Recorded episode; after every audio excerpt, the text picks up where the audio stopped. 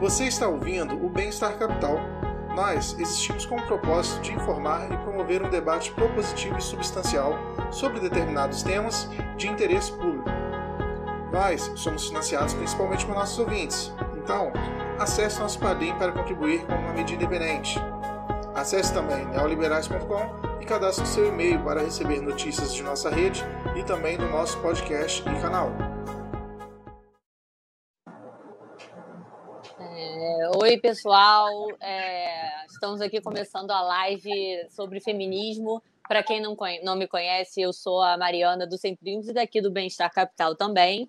A gente estava conversando, trocando uma ideia outro dia, e a gente pensou, e se a gente fizesse uma live sobre feminismo? Porque são várias vertentes, né? São várias ideias, e tem muita gente que fica perdida. É eu vou apresentar brevemente para vocês quem a gente comeu, quem a gente chamou, né? Que são meninas, é, são feministas, cada uma com suas ideias vertentes. E depois eu vou chamar a vinheta, que é tipo soltar o som, DJ. Então, olha, Isabela Patriota, do Livres, que é feminista liberal. Laís, é... ela não sabe se é feminista, ela não sabe qual vertente, mas ela não é antifeminista. Ela é do Bem-Estar Capital aqui de, da casa também. Temos a doutora Ludmilla, que se eu falar o currículo dela, eu vou ficar aqui até amanhã. São 10 mil páginas, então, que é doutora, né, meu amor? E ela é pós-feminista, pós-moderna. Temos aqui a Mari Zelga, que é a Max, Max Fan, que vocês ficaram empolvorosos, né? Todo mundo, como assim? Uma feminista? Pois é, vocês vão entender rapidinho depois. É, e temos a, acho que é a feminista liberal mais famosa, o maior nome do feminismo liberal, Cecília. não, não tem como não conhecer. Se você é do meio liberal, você conhece. Agora é a hora que a gente fala o quê? Chama a vinheta. DJ, vai lá, bota.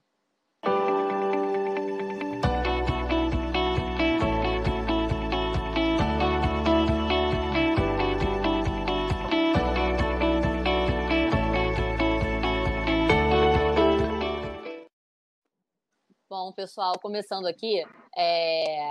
agora que a gente já soltou a vinheta, a gente vai. É, nada melhor do que explicar para. É, pedir para as moças né, que estão aqui, que aceitaram esse convite, é, para elas explicarem para vocês, porque eu imagino que muita gente deve ter ficado com dúvida e especialmente quem não conhece nada sobre feminismo. E, e, a gente ouve por aí muita gente falando, ai, porque feminista é isso, feminista é aquilo, é uma demonização, é, uma, é uma, é um monopólio de virtudes, é uma, carte, é uma cartilha, é uma seita, a gente odeia os homens. Gente, o que, que a gente é? Calma, a gente vai explicar tudo isso. E é muito amplo, é muito importante a gente deixar isso claro.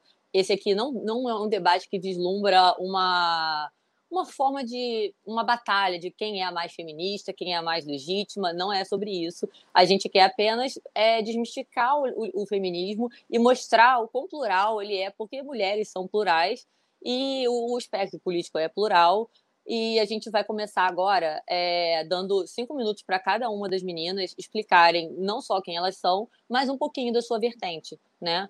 Então, vamos começar agora com a tem como botar a, a tela pra gente ir na ordem mesmo?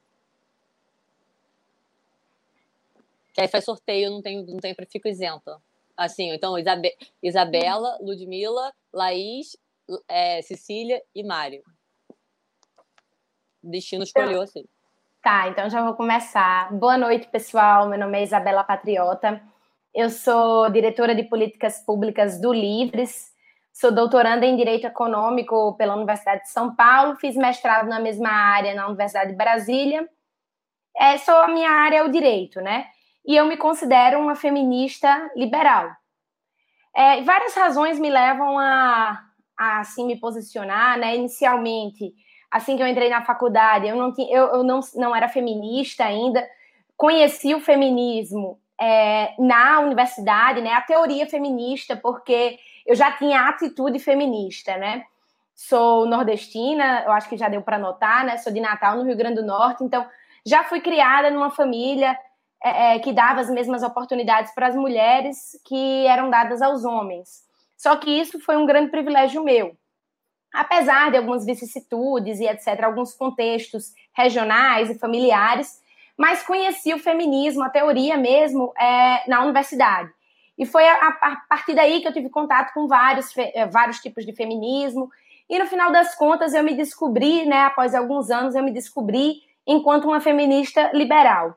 Eu acredito que, é, enquanto feminista liberal, eu reconheço é, as questões que as mulheres estão inseridas, eu reconheço a existência do machismo, eu reconheço que, a depender da sociedade é, que a gente está inserida, a partir também é, do contexto familiar ou religioso que a gente está inserido, as mulheres elas têm algumas questões, né, que elas são é, é, sujeitas a. E eu acredito que as respostas que a gente pode dar a essas, a essas questões que as mulheres sofrem no mundo e na sociedade, elas vêm a partir de respostas de políticas públicas liberais. Então é assim que eu me considero enquanto feminista liberal. Acho que é isso mesmo, Mari. Era uma pequena apresentação e, uma... e um pequeno e uma pequena fala sobre a minha vertente, né? É exatamente isso. É, agora, então, a gente já pode partir então para a próxima. Quem que é a próxima? Vou... Doutora, é você, meu amor. Vai lá. Olá, muito boa noite a todo mundo. Uh, o meu nome é Ludmila Poirier, eu sou advogada no Brasil e aqui em Portugal. Aqui agora, 10 da noite. É, é, um prazer, primeiro, estar aqui com as meninas para discutir temas tão importantes, discutir situações tão importantes, discutir uma teoria de feminismo que é tão importante. Eu sou mestre em Ciência Jurídico Forense pela Universidade de Coimbra, sou doutoranda em Direito Civil também pela Universidade de Coimbra, e sou uma mulher negra de 46 anos, né, com outras perspectivas, com um outro olhar, e, muito embora na chamada é, tenho me classificado, ou eu até posso me classificar como feminista pós-moderna, porque encaramos e entendemos essa outra vertente do feminismo é, a partir de uma visão multidisciplinar e interseccional, que é o principal é, foco do, do, do, desse chamado pós-modernismo no feminismo, é, eu, a bem da verdade, eu estou mais para a negralia, mas essa história a gente vai conversar durante essa noite.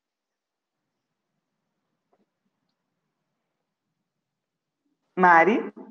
Oi, tava aqui é, só divulgando aqui o pessoal do Twitter para o pessoal vir aqui, né? Para a gente. É, daqui a pouco a gente vai abrir para perguntas. É muito bom a, a ter to, tocado nesse. É, é, foi negralismo, né? Que você citou, né? Isso. Eu, conhe, isso eu conheci mesmo. Eu conheci essa vertente através da Ellen Lobanov, uma, é uma militante que ela deu uma sumida da internet, mas ela era maravilhosa. Eu aprendi bastante sobre feminismo negro com ela, mas ela deu uma sumida. Hoje em dia, acho que a maior referência, mais famosa, pelo menos midiática, é a de Jamila Ribeiro. Né? Então, agora a gente vai para a próxima. E não lembro qual era a ordem que eu tinha falado. Bom, é, eu acho que era. Lá, era lá. Bom, eu vou na ordem que está aqui agora, então. Mário, vai você que está do meu lado aqui na câmera. Oi, primeiramente, boa noite. É uma honra estar aqui a Mari, durante muito tempo, quis fazer essa live e trazer esse conteúdo maravilhoso para vocês. Mas vamos ao que importa. Meu nome é Mariana Bezelga, eu tenho 22 anos. Atualmente eu moro em Portugal e eu estou estudando Relações Internacionais pela Faculdade de Economia da Universidade de Coimbra. É... O que mais eu posso falar? Eu já, fiz, já fui organizada politicamente, eu fazia trabalho de base, pratiquei muita ação social, Participei de alguns coletivos feministas também. E. Não, vou estar aqui perto, estou um pouco de vergonha.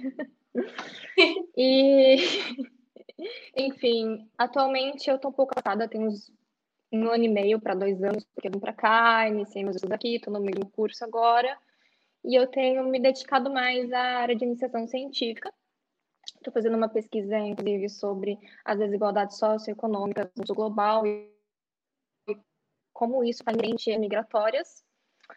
Eu tenho uma análise do feminismo a partir da, da epistemologia pós-marxista. Então, eu analiso diversas dimensões de desigualdade, partindo da desigualdade socioeconômica, mais ou menos isso com decorrer da, da live. Então, é isso, gente.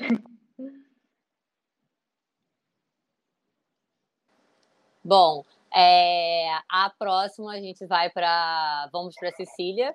É, vocês estão muito breves, hein? Vamos esticar isso aí mais, hein? Olha, tu tá, não tá dando nem cinco minutos. Vamos, vamos meter bronca, vai. Ó, oh, eu sou prolixa, então vocês se preparem, mas eu sou Cecília Lopes, eu estudo Relações Internacionais na Fundação Getúlio Vargas e eu sou presidente do LOLA, Ladies of Liberty Alliance, na, na filial brasileira, que promove um debate acerca das mulheres no movimento liberal.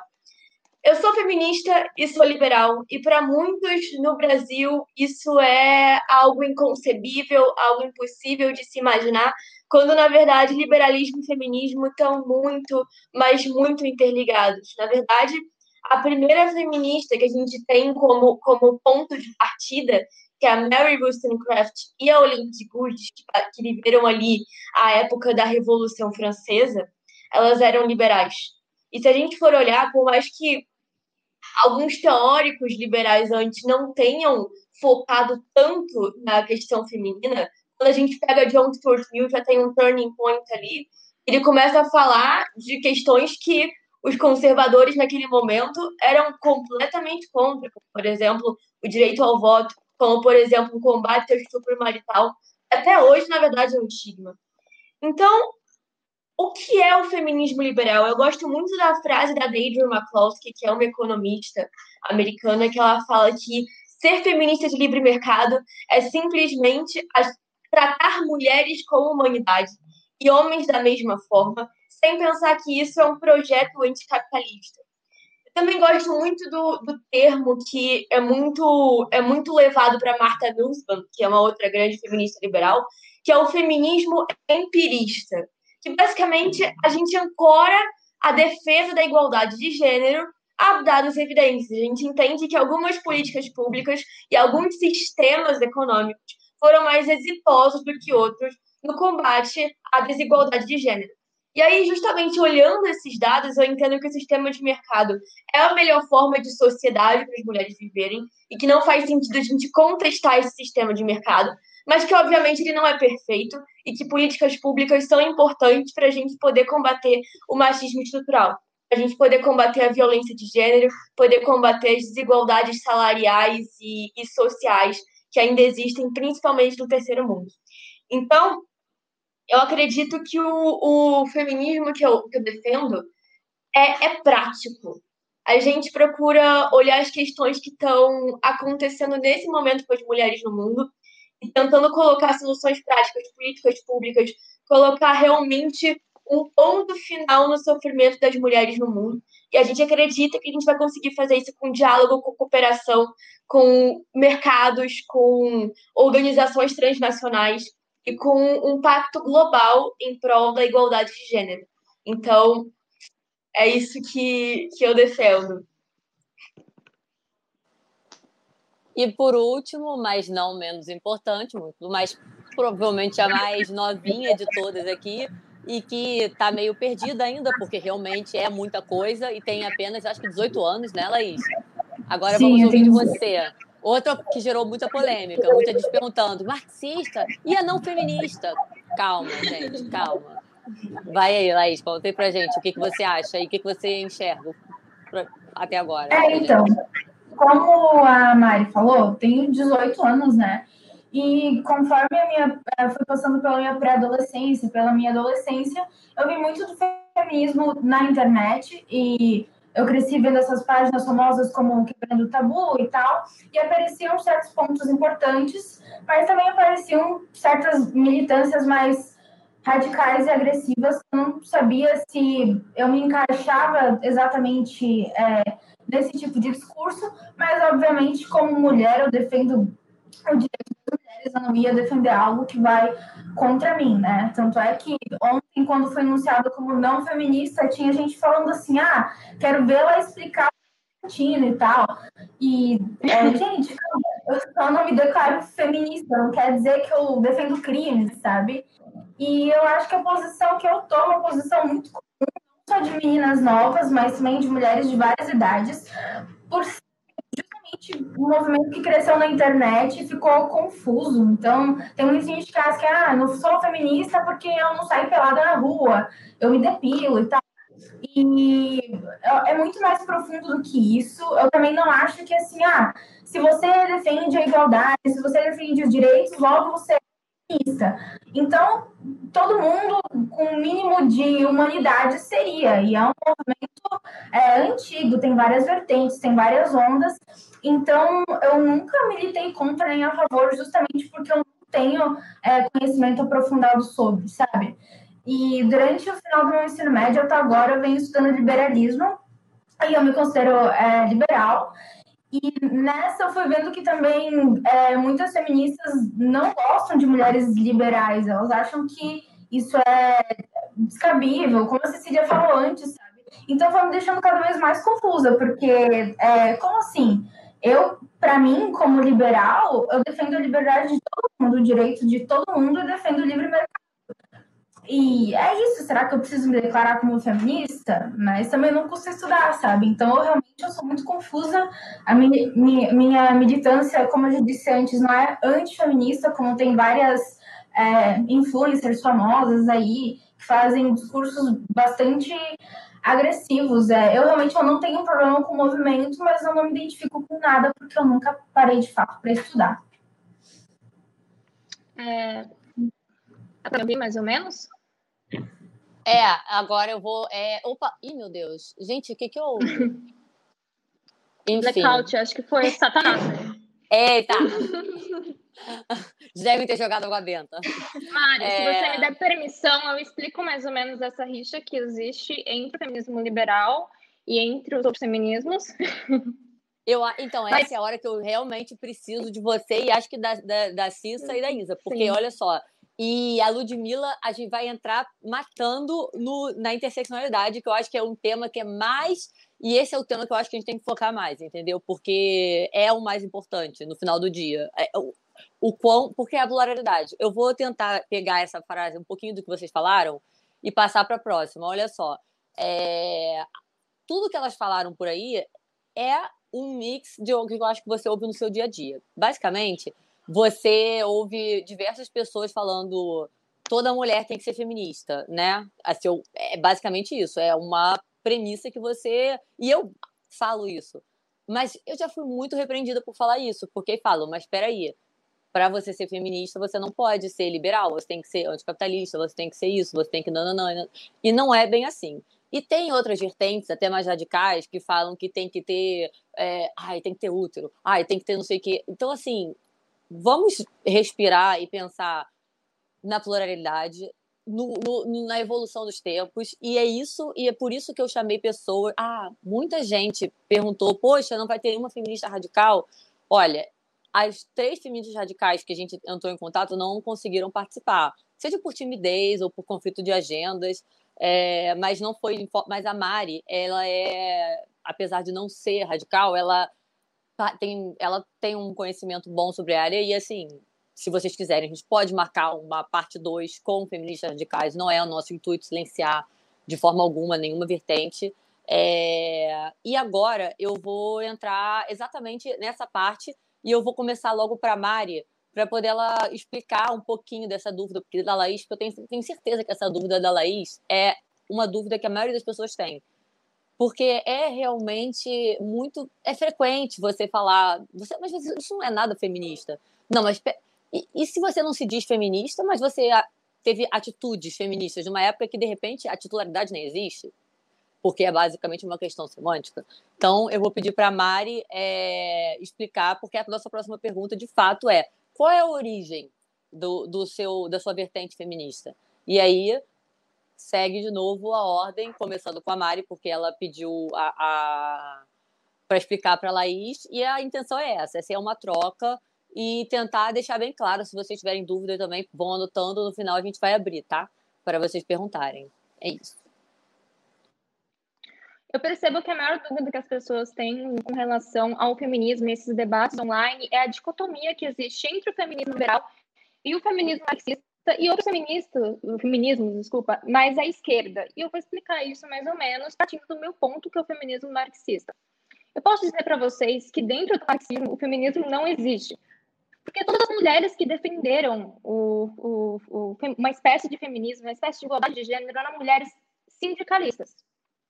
Então, como que a gente começa a explicar essa dicotomia? A gente começa a explicar pela Olympe de Gouges, como a, a própria Cecília mencionou, que foi responsável é, pela militância na né, época, Declaração dos Direitos das Mulheres, da Mulher da Cidadã, divórcio, educação para todas as mulheres. Ela abriu uma série de, de reivindicações e até foi guilhotinada por isso. Depois a gente tem a Mary Wollstonecraft, né, que é uma inglesa, e mais à frente, já na, de, na no século XIX, por aí, a gente tem a sujeição das mulheres também. Nossa, o áudio está um pouco refletido. Marx também tinha feito alguns estudos né, envolvendo a. Vou falar para vocês. Estou tentando não ser muito acadêmica, a divisão sexual do trabalho. E ele acreditava que, por uma, pelo menos é o que alguns antropólogos comprovam alguns estudos, que para uma sociedade atingir o progresso, ela tem que superar o sexismo. Só que todas as mulheres marxistas que surgiram no, no século XX, nenhuma se declarava feminista, todas se declaravam pela igualdade de gênero, era um movimento totalmente sindicalista, mas nenhuma até então falava, ah, eu sou feminista. Isso vai mudar com a Angela Davis. Mas até então, no feminismo marxista, vai ter uma personagem muito importante que vai criticar o feminismo liberal, que é a Kollontai, porque ela vai falar que o feminismo liberal é muito pautado para a mulher branca.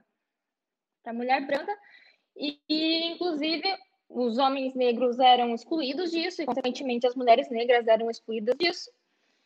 E começa, né, o dualismo, né, a dicotomia começa aí com essa crítica que a Alexandra Kollontai faz. E o feminismo marxista, ele tem essa crítica mais encabeçada com a Angela Davis, que lança um livro muito famoso, né, dentro da teoria marxista, que também se espalhou para todas as vertentes do feminismo, que é Mulheres, Raça e Classe, que provavelmente a doutora Ludmilla vai mencioná-lo mais à frente, para poder falar de feminismo interseccional. Então, é assim que cresce esse dualismo, é, mais ou menos com a, crítica da, da Kollontai, né, no século XX. Mas é isso. E agora, aproveitando essa deixa, a gente vai para a nossa doutora Ludmilla, que eu agradeço muito de ter conseguido um espacinho na agenda dela para estar tá aqui com a gente, tá? É, e mete bronca aí, doutora. Então, novamente, é, é, bem bacana a gente poder discutir todas essas coisas e, e, sobretudo, discutir o feminismo e algumas vertentes do feminismo, como é o caso dessa vertente que a gente agora vai chamar de coxa de retalhos, não é?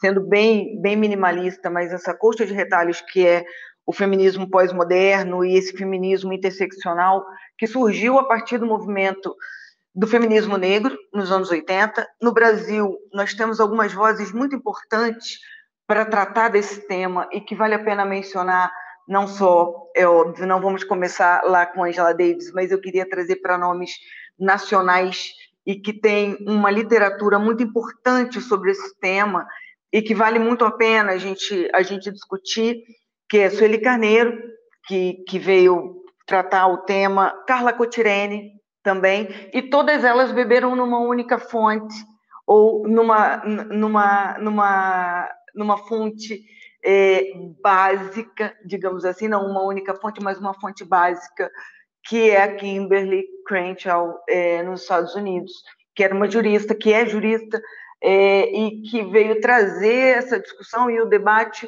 da interseccionalidade. Quando a colega fala sobre a questão das mulheres negras dentro do movimento feminista, é exatamente isso. É claro que não se trata de, de estabelecer aqui uma graduação de opressão, né? Ou quem sofre mais, quem sofre menos, mulheres trans, homens trans, mulheres uh, uh, trans ou não, uh, e mulheres lésbicas. Não é isso. Não, não vamos aqui discutir sistemas de opressão para discutir interseccionalidade como se fosse uma gradação daquilo que é do, daquilo que faz.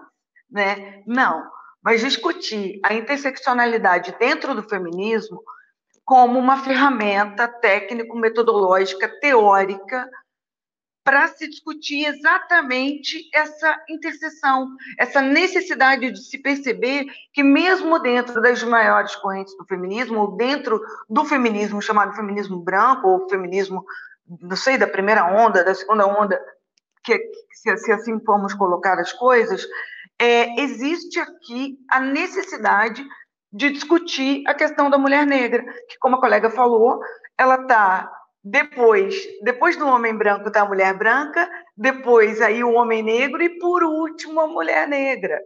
Então a interseccionalidade dentro do feminismo ela vem, vem trazer esse enfoque.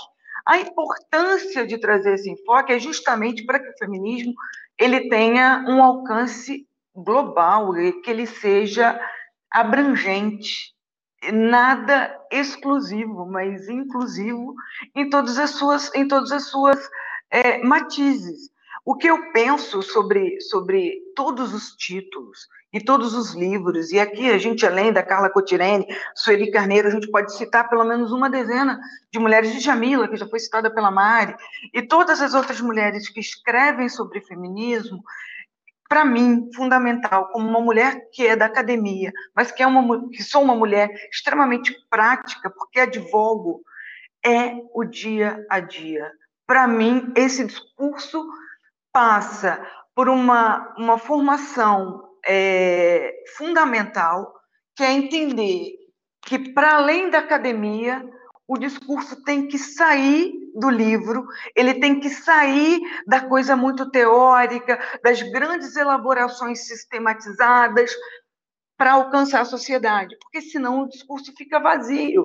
E aí a Carla Catirene até fala sobre isso, sobre o esvaziamento de, alguns, de algumas terminologias ou esvaziamento de alguns conceitos que eles se perdem na, na aplicação prática. A necessidade que a gente tem hoje para que alcancemos alguma mudança social efetivamente é, passa pela questão prática.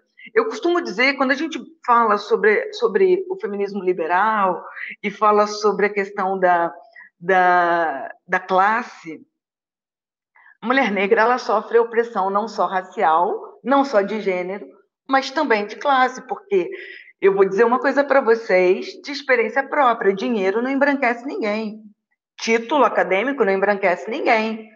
Então, nós sabemos disso. E até na última tertúlia que nós tivemos aqui em março, na, na Associação Acadêmica aqui em Coimbra, eu citei um exemplo que foi dado pela minha orientadora, que é amiga uh, da presidente da Ordem dos Advogados, da, da bastonária do, da Ordem dos Advogados de um país africano, e ela esteve no Brasil para uma conferência, e na conferência ela era sistematizada, sistematicamente é, excluída das fotos. Ela era presidente da Ordem dos Advogados, e na hora de, de, de tirar foto com todos os outros presidentes, ela era excluída. Ou seja, o fotógrafo não a reconhecia, porque ele olhava aquela mulher negra, ela deve ser qualquer outra coisa, menos presidente da ordem. Né? Então, assim, eu brinquei naquela tertúlia e eu falei: enquanto as mulheres brancas querem um lugar na mesa, ou seja, o lugar na mesa da, do Conselho Geral, do Conselho Nacional, do Conselho Federal da Ordem dos Advogados, a gente está lutando para sair na foto. E essa é uma reflexão que eu deixo para vocês agora.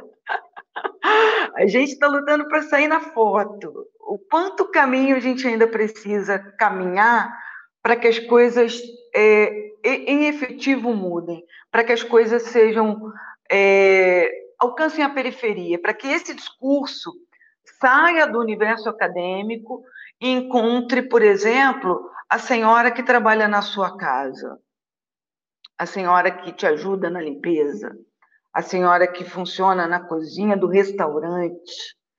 Como é que funciona isso? Como é que funciona a sororidade? É lindo quando a gente vai fazer festa com comidinha, pastinha vegana. É lindo. Ai, vou levar uma comida vegana porque a minha mana não sei quem, ela é vegana. E aí eu vou é, levar comidinhas veg para minha mana. Mas quem é que está preparando a comidinha veg? Quem é que está lá na cozinha, naquele quadradinho lá que você olha quando você está no seu restaurante comendo? Como é que é a sua relação com essa pessoa, com essa mulher, e qual é o seu tratamento desse discurso acadêmico para que ele se torne, em efetivo, uma, uma, uma mais-valia para essa mulher que está nessa situação, muitas vezes de, de violência, muitas vezes de vulnerabilidade social. Como é que o nosso discurso, como é que sai do livro e alcança a rua, e, e alcança a sociedade? Eu fico pensando, quando a gente fala, por exemplo, ah, estupro marital, é, mas existe uma coisa no Código Civil que se chama débito conjugal. Quantas são as mulheres, quantas são as juristas brasileiras que se levantam contra o débito conjugal, que escrevem artigos, que escrevem teses e que vão discutir isso lá na, na, na, nas grandes, onde, as grandes decisões são tomadas acerca do débito conjugal nos tribunais sobre a obrigatoriedade de se manter o sexo dentro do casamento.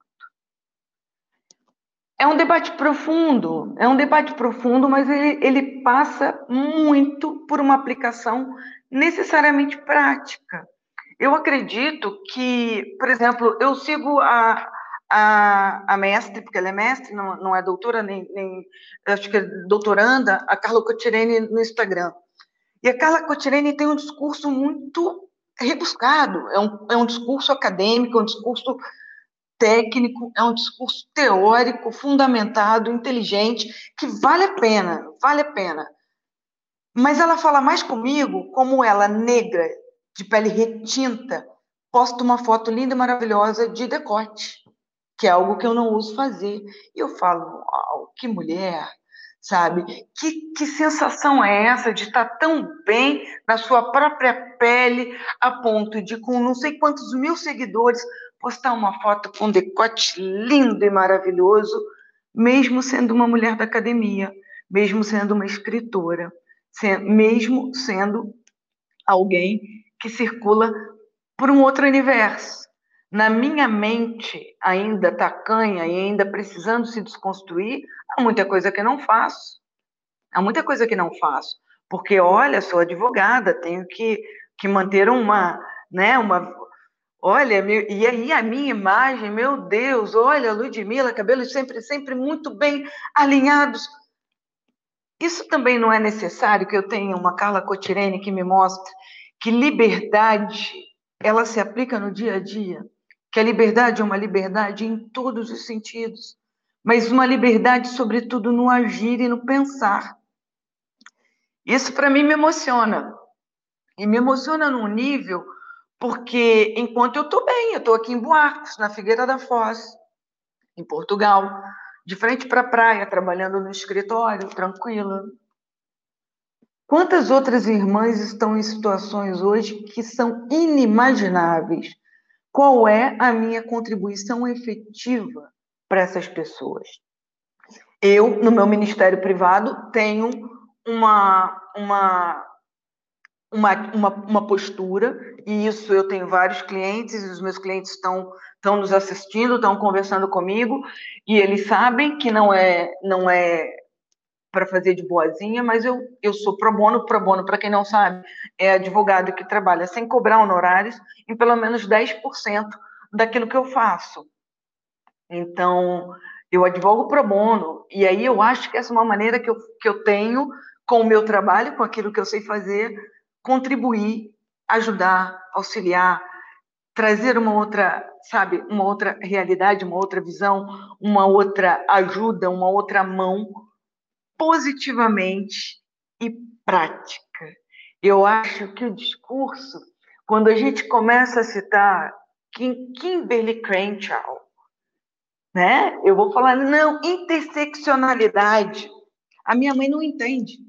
A minha mãe é uma mulher negra de 72 anos que criou dois filhos sozinha, sendo manicure. E ela tem uma filha que é doutoranda e um filho que é mestre em engenharia química. Vieram do Morro da Torre, em São Gonçalo, um salve para minha quebrada. O Morro da Torre em São Gonçalo, olha, chega até a arrepiar. Sabe o que, que é isso? Eu fui criada por uma mulher que não tem ideia do que é feminismo interseccional pós-moderno. Mas ela entende, como mulher negra, que algumas situações que ela passa, mulher nenhuma branca vai passar ou passou. Mas entendi isso e me criou com uma mente de que eu precisava também entender isso. É por isso que toda menina negra que você conheça vai te dizer assim: minha mãe dizia que eu precisava estudar duas vezes mais. Minha mãe dizia que eu precisava ser duas vezes melhor. Olha, eu falo duas línguas, eu sou fluente em inglês e francês, mas eu tenho amigos que sequer falam inglês. Amigas. Meninas brancas que foram criadas em, em nos melhores colégios e não, não precisa. Eu precisava falar duas línguas. Esse, esse tipo de debate é, é que a gente, quando a gente começa, é que ele vai tocando nos pontos mais recônditos assim da nossa da nossa história e das nossas convivências. Porque fala para mim, Mari, quantas amigas negras você tem? Quantas estão na faculdade com você? Quantas estão na minha turma de doutoramento? Minha turma de doutoramento tem uma. É angolana. A turma tem 200 pessoas. Tem uma colega negra angolana. Isso tudo tem que ser discutido. E tem que ser discutido de uma maneira é, poderosa a ponto de sair do livro, de sair daqui e alcançar a rua e transformar vidas. É o que eu penso. Eu acho que eu estou falando demais, né? eu me empolgo. eu me empolgo, começa eu me empolgo. Eu peço desculpas para os colegas, mas agora eu queria ouvir a Mari. Não, pelo Mari, amor de Deus. Estou falando Já demais. Estou, eu estou até comentando aqui com as meninas que eu falei assim, eu estou aqui, gente, olha só, não ousem cronometrar doutora Ludmilla, tá? Porque, assim, de verdade, é, uma, é um privilégio, sabe? A gente, todo mundo tá aqui, se você ver os comentários na live, tá todo mundo assim, minha irmã tá aqui falando, eu tô chorando, eu tô emocionada, sabe? Não tenho que, o que falar. A Cissa agora pediu voz, vou pedir para ela, ela falar também, mas é, o nosso, a, a, não tem como não perder, não tem nada que eu possa acrescentar, entendeu? Ele literalmente falou tudo. A nosso, nosso próximo tema era justamente a interseccionalidade, que é o que, como a Lud falou, é o que, eu, o que eu sempre defendo. Todo mundo fala, ah, liberal, não sei o que, não, não, não. Peraí, não está em debate aqui, ou, não importa se você é rádio, se você é liberal ou se você nem sabe o que é feminismo. Você tem que saber fazer o recorte social, entendeu? É, é, uma, é isso é um fato. Então, assim, não não meça palavras, fale tudo, como a, a Mari e eu estávamos programando, que ela que ela a gente que idealizou meio que mais ou menos isso. E aí eu falei, e nem acredito, eu falei, ela não vai pô, perder tempo com umas pivetas que nem a gente, né? Pô, até parece, olha que eles têm nem 30 anos, né? você acha que é uma doutora e conseguiu. Então a gente não sabe nem como agradecer. Tudo que a gente pode fazer agora é agradecer esse esse aprendizado e tentar deixar você ao máximo é, explicar para gente, porque eu acho que o nosso próximo tema é interseccionalidade e eu acho que a, Ceci, a Cecília pediu voz, eu vou passar para ela, mas ninguém nunca é, negou que a, a, estrela é você, porque eu acho que a gente não. Isso existe, sabe? E, e, tudo isso é, é, não é uma coisa de. Não é. As pessoas falam muito de ai, isso é guerra de, de, de classes, ai, isso as pessoas estão se querendo separar. Não, gente. Não adianta a gente querer separar.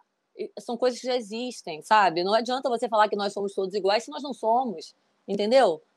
Não muda a realidade esse, esse tipo de discurso de ai, a gente não pode achar que a gente vai cantar John Lennon, Imagine All the People. Não adianta, não é assim, sabe? Então, eu vou passar a voz agora para as meninas que não falaram, mas, novamente, Ludmilla, você, dona da live, tá?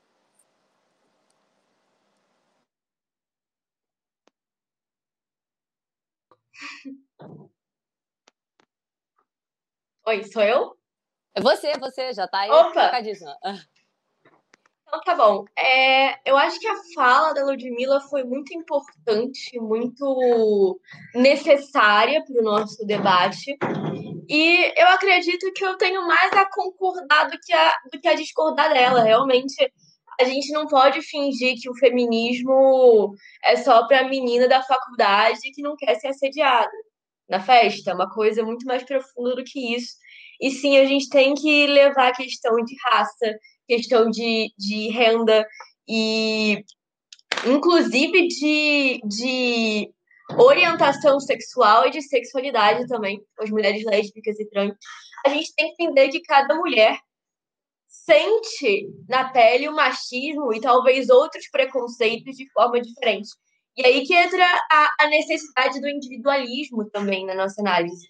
Da gente entender que cada pessoa, cada ser humano é um universo dentro de si mesmo e que a gente tem sempre que pensar nele, nesse ser humano, quando a gente for elaborar nossas pautas, nossas políticas, etc.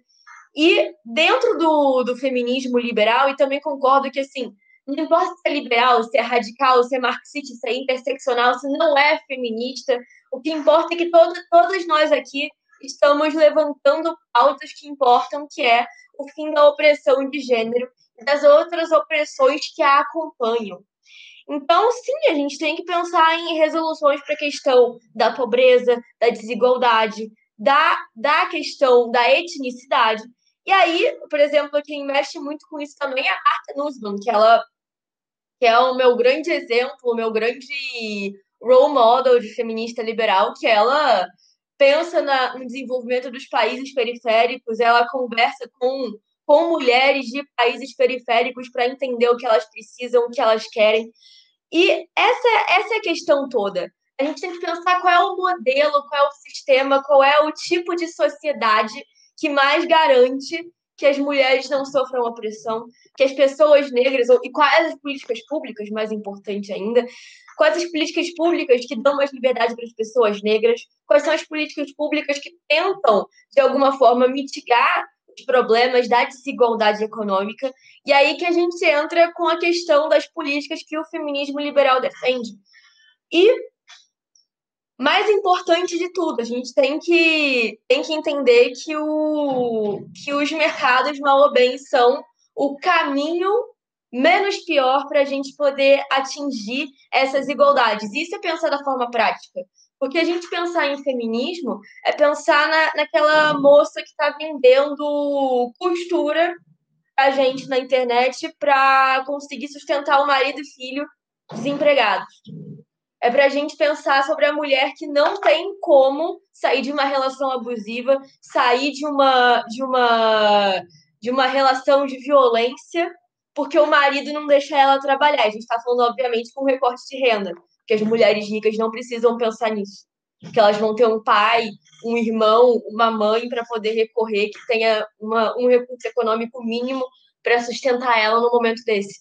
Então, sim, quando a gente, quando a gente pensa em, em feminismo liberal, e de novo, eu concordo plenamente que a gente tem que adicionar é, as vivências mais específicas né, de, de cada mulher. Mas quando a gente fala de feminismo liberal, a gente tem que estar falando principalmente dessas questões práticas. É, é de fato, como a Ludmilla falou, com quem que a gente está conversando, porque o feminismo mainstream, e quando eu falo feminismo mainstream, não é sobre uma vertente específica, é sobre diversas feministas e diversas figuras que, que falam de maneira muito rasa e superficial sobre o movimento. Quando as feministas mainstream, uh, de alguma forma, não contabilizam quem realmente precisa do feminismo. Provavelmente essa, é, esse é o ponto mais importante do nosso debate hoje. Feminismo para quem mais precisa e como para quem mais precisa. Não só, não só qual, mas de que forma. E só terminando também queria deixar, um, deixar uma explicação. Não é que eu, que eu falei que é, débito conjugal é menos importante do que o estupro marital. Eu só quis contextualizar que John Stuart Mill, no século XIX, estava falando sobre estupro marital e, e era uma coisa totalmente inexplicável para a época. Se a gente pensar que as Nações Unidas consideraram só em 93 isso como, como algo, um crime, então a gente pode pensar que um homem no século XIX está falando sobre isso, sendo liberal, numa perspectiva liberal, é um avanço muito importante. Mas sim, não é não é uma pauta excludente do débito conjugal, não é uma. Talvez existam prioridades mais, mais latentes, como porque como a violência de gênero como um todo. Mas é, é só um complemento que é interessante a gente notar que autores liberais ali há muito tempo já estavam falando sobre uma pauta que ainda hoje é motivo de é motivo de controvérsia, que muitas pessoas acham que as mulheres sim têm a obrigação de fazer sexo com os maridos e namorados quando elas bem quiserem. E também é um crime que está crescendo no Brasil. A gente vê de 2009 para 2016 cresceu mais ou menos sete vezes os, as denúncias de, de estupro marital. Então, é, é também uma coisa para se pensar.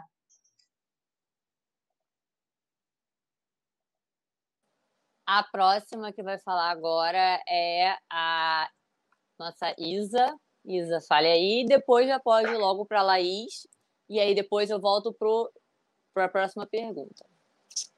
Ah, muito obrigada, Mari, pela fala agora. Eu vou. É, é, Estou aprendendo muito aqui nessa live também. Quero deixar claro já. Com, é, é sempre uma oportunidade de aprender quando a gente está discutindo um assunto em que a gente já tem uma opinião muito consolidada, mas a gente está ouvindo contrapontos, né, o que a gente está falando.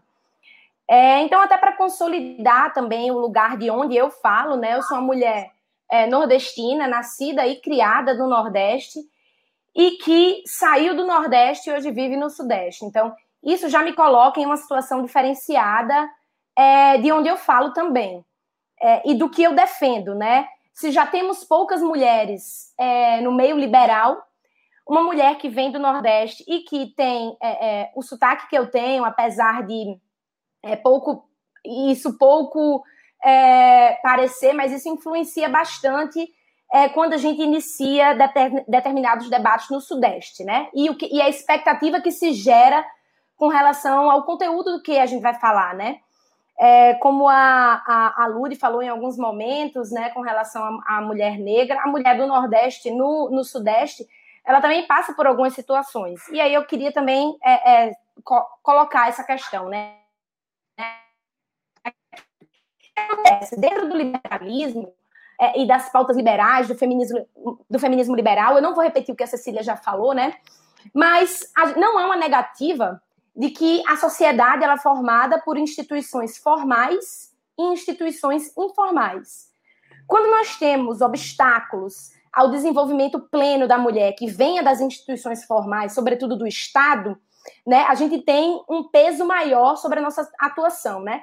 Então, quando o Estado é, proíbe a gente de ter acesso ao voto, quando o Estado proíbe a gente de ter é, a disposição sobre o nosso corpo, quando, por exemplo, é, é, coloca uma série de regras para que a gente faça, por exemplo, laqueadura. Quando o Estado impõe, impunha, né, que os filhos é, fossem de domínio tão somente do marido, ou quando impunha regras diferenciadas a mulheres que tinham relações extraconjugais com os homens.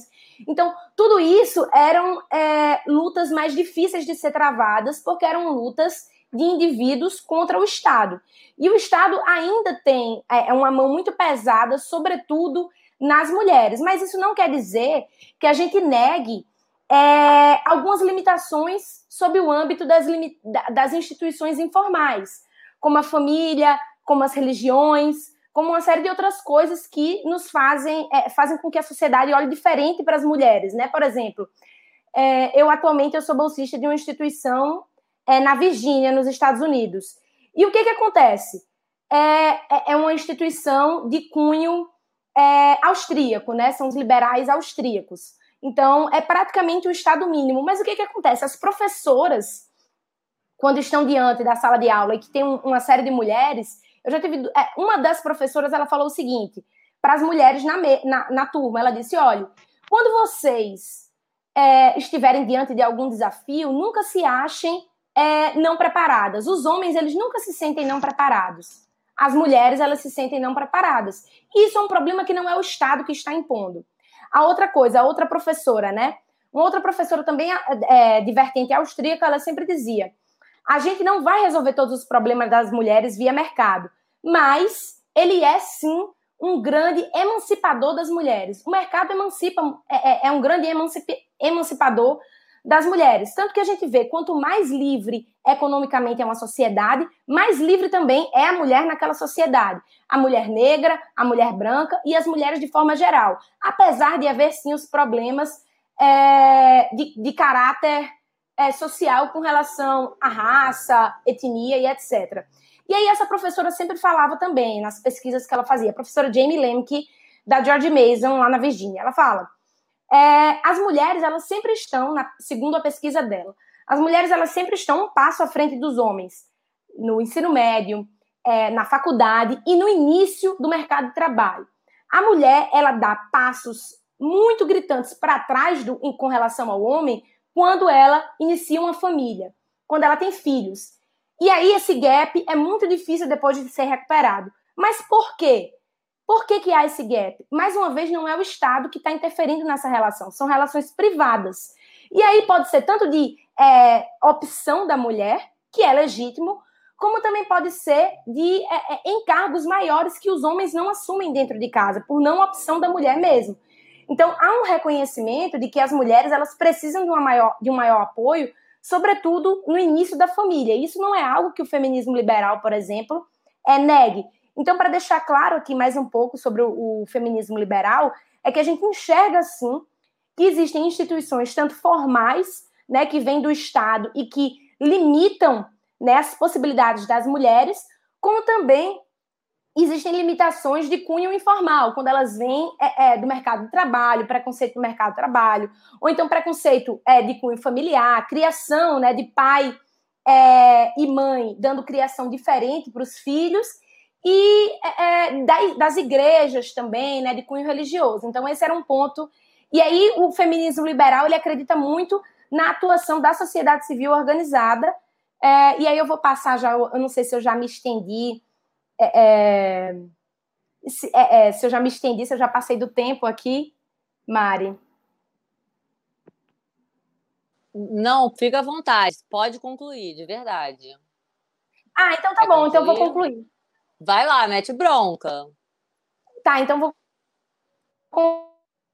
Tá, é, acredita muito na sociedade civil organizada, dando respostas a essas questões é, das mulheres, né? E que o Estado ele tem que interferir é, quando a gente encontra realmente situações e que a gente estuda aquelas situações e que a gente não vai gerar mais distorções, né?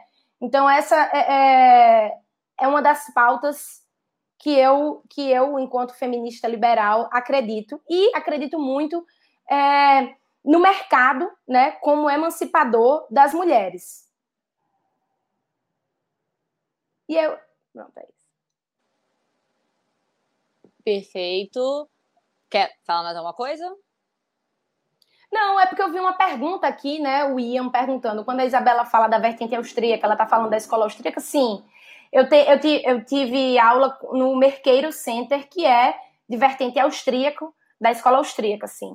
E aí, essa professora de lá, a professora Jamie Lemke, e ela estuda muito mulher no mercado de trabalho sobre uma perspectiva é, da escola austríaca. Ah, sim, tá. É, agora, a última pessoa que a gente não comentou, Laís, que não comentou, aliás. Laís, quer falar alguma coisa, Laís? Tá. Sim, é, ontem mesmo a gente estava falando em um grupo, eu e as feministas, é, não sei porque tem gente que acha que a gente vai brigar, porque ter diferente, eu não vou ser feminista. Gente, não tem nada disso, nada disso, tá? As conversas são muito boas, cada uma se entende porque todas nós somos mulheres e a gente sabe é, o que cada uma passa dentro da sua realidade. E a gente, eu e a Ludmilla, a gente estava comentando que realmente é, o discurso ele precisa passar é, daqueles stories bonitinhos de redes sociais, dos livros, para a realidade. Uma coisa que eu percebia muito é, durante a minha adolescência, na real, nem sei se dá para me considerar adulta, né? Porque, convenhamos, eu tenho 18 anos.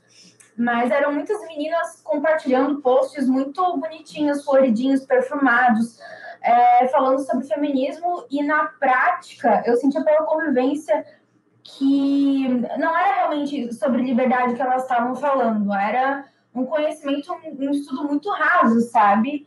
é, ah, então nas redes sociais vou falar que eu sou feminista e que eu defendo a liberdade, que não sei o que, não sei o que. Sim, lindo, maravilhoso, todo mundo defende isso. Mas aí, quando eu vou falar com a menina e a gente tem uma divergência política, por exemplo, aí ela acha que não é bom e fica revirando o olho para mim, sabe? Então, é, realmente, o discurso precisa sair é, do papel, do que é bonitinho. É, todo mundo pode parecer alguma coisa por rede social, mas na prática o que a gente vê é quem realmente está falando em liberdade, em respeito, sabe?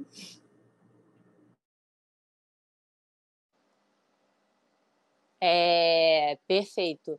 É, a Laís pontuou essas dúvidas que ela, ela provavelmente, cada, cada, cada pergunta que a gente introduzir, ela vai, eu tenho certeza que, porque ela falou desde o começo, olha, eu topo, mas eu quero deixar bem claro que eu sou muito, ela, ela é crua nisso e não tem problema nenhum ser cru nisso. O que tem problema é, é, é você ser um antifeminista, uma coisa assim, entendeu? Então, a gente agora é, quem tiver dúvida, mais uma vez, vai mandando no chat, a gente vai responder depois. E agora eu vou para a próxima pergunta, que é uma pergunta que eu pessoalmente gosto muito, porque eu, eu, eu vejo muita gente classificando, ah, eu sou feminista interseccional. Gente, ao meu ver, assim, pelo menos o que eu, porque eu, né, eu eu tô aqui como host, mas eu sou liberal e eu sou feminista. Eu acho que quem me acompanha sabe. E eu toco bastante na tecla de que não existe é, o tal é, as pessoas ficam, ai, porque eu sou. Não, não, não é uma opção você ser interse interseccional ou não, sabe? É como se fosse você usar um. Eu, eu enxergo como um método, sabe? É a mesma coisa que um óculos. Você pega um óculos para enxergar melhor, entendeu? Para mim, toda feminista, toda, toda, toda pessoa deveria usar esse método. Eu queria saber de vocês. O que, que, o, o que, que vocês acham dessa, dessa é, dessa vertente, qual é, qual é, a importância dela e como é que a gente explica para as pessoas que os, os femininos são sim diferentes, porque as pessoas são diferentes, as opressões são diferentes, é, como a Lud explicou de forma emocionante, pelo menos as mensagens que eu estou recebendo aqui, está todo mundo aos prantos, e realmente é de arrepiar, eu estava toda arrepiada aqui, porque não adianta, no final do dia, a mulher branca passa por diferentes opressões da mulher negra. Isso é fato. Isso é a mulher trans também, entendeu? É, são graus diferentes e isso merecem atenções diferentes. É, não, são, não, não somos todos iguais, infelizmente. Não adianta a gente ficar repetindo isso, né? Então eu queria muito que vocês falassem, é, estendessem o máximo que pudesse sobre esse tema, de interseccionalidade para a gente explicar para as pessoas a importância disso, entendeu? Não é uma guerra, não é um, um, um clubismo, muito pelo contrário, sabe? É, é uma forma de você entender, empatia, você se colocar no lugar do outro, você literalmente é, olhar para você e falar, olha, as pessoas brincam muito com o negócio de mansplaining e tal. Bom, isso é um problema que é um problema já que é um privilégio, né? Que quem vai ter é quem está na academia, quem está no escritório, né? A doutora Ludmilla é advogada, ela sabe, a Isa também é advogada, ela com certeza é, existe tudo isso, existe chefe dando em cima, existe. Isso, isso, isso são problemas de quem está dizendo que não é. Mas e o problema da, da, da, vida real? E o problema que atinge a massa, as outras mulheres, as mulheres que passam por outras opressões, opressões que não só as, a opressão do machismo e da misoginia. Eu quero que vocês falem sobre isso, entendeu? Então, eu vou primeiramente falar, claro, com a doutora Ludmilla, porque foi ela que foi a que melhor falou desse tema e a que eu acho que vai falar melhor sobre o tema, porque, né, nem preciso falar, né, amor? É a pessoa que realmente. Aliás, eu, eu tava me segurando, vou ter que falar. Teve conservador comentando. A que eu mais me identifiquei foi a Ludmilla. Mores, agrada conservador, tá bom? Não é para qualquer um, não, tá?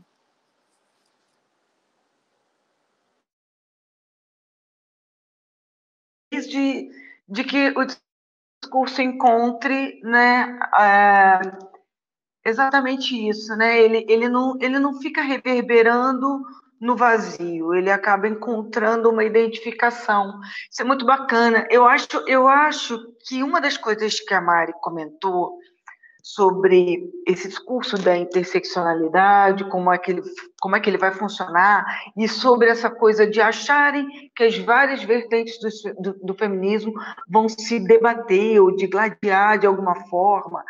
Eu, eu penso que tudo isso é, é muito é, é, é muito bobo, né? Não é bobo, porque quando a gente para para pensar, no fundo, no fundo, o que a gente quer é uma coisa só. E é por óbvio que as várias pessoas, com as suas várias diferenças, vão demandar coisas diferentes. Porque, por exemplo, a gente não tem como não fazer o recorte é, racial no feminismo, porque enquanto as feministas estavam buscando é, abolição da, da escravatura nos Estados Unidos, isso lá na primeira onda tal, chamada primeira onda do feminismo, é, elas queriam a liberdade, mas não do homem negro, né? Então, assim, não, mas para elas estarem ali, na rua, a fazer o seu movimento, a levantar bandeiras, tinha uma mulher negra em casa lavando a roupa, passando, cozinhando. Então, é claro que isso tem que ser discutido. Outras coisas também precisam ser discutidas. É como a Laís falou, a Laís colocou muito bem a questão da necessidade de um discurso prático, que eu também falei, e é nisso que eu acredito, porque quando a gente para para pensar, as pessoas estão fazendo, o, o, feminismo, ele vira até uma isca de consumo.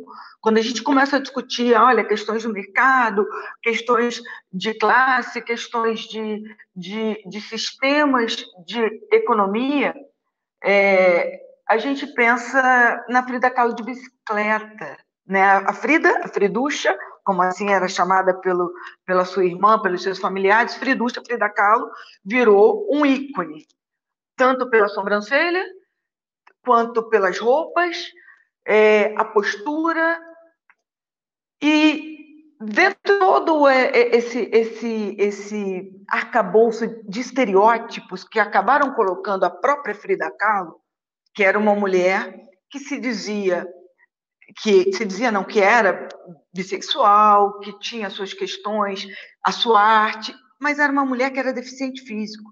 Pois bem, teve uma grife que fez uma camiseta feminista com uns escritos, frases feministas com a Frida andando de bicicleta. Isso é o quê? Se não usar o feminismo como isca de consumo. Caneta, capinha de celular, é, deixa eu ver, pingentes, feministas, canetinhas e coisinhas, por favor, e é, protetor solar. É, é isso, então, o feminismo? É, é, é, no final das contas, é uma camiseta dizendo eu sou feminista? É como a Laís colocou, não tem a ver com depilação, não tem a ver com sobrancelha sem, sem fazer, não tem a ver com maquiagem ou não maquiagem tem a ver com questões muito mais profundas. Eu li um artigo essa semana de uma de uma professora da Universidade de Coimbra, que, na qual ela fala sobre o direito à identidade de gênero, se existe um direito fundamental à identidade de gênero. E num dado momento, nesse artigo, ela cita a questão de usar o balneário, de usar o banheiro, de mulheres trans usarem o banheiro ou não usarem o banheiro. E, e aí eu fiquei olhando e eu fiquei cinco minutos olhando para o artigo e eu olhava para mim mesma e eu falava: olha, eu abro, eu, Ludmilla, mulher hétero, cisgênero, eu abro solenemente a mão do, do meu direito de usar o banheiro em prol de uma mulher trans.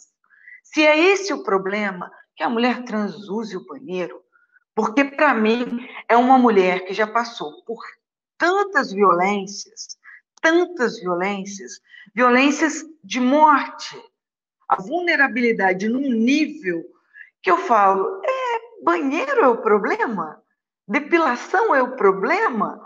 Não, o problema é óbvio que é muito mais complexo e que demanda muito mais elaboração, estruturação e discussão e debate que a gente não, às vezes a gente não entende. Quando a gente fala, ah, não, mas existem questões de gênero, o mansplaining, olha, o mansplaining existe, que mulher que nunca sofreu.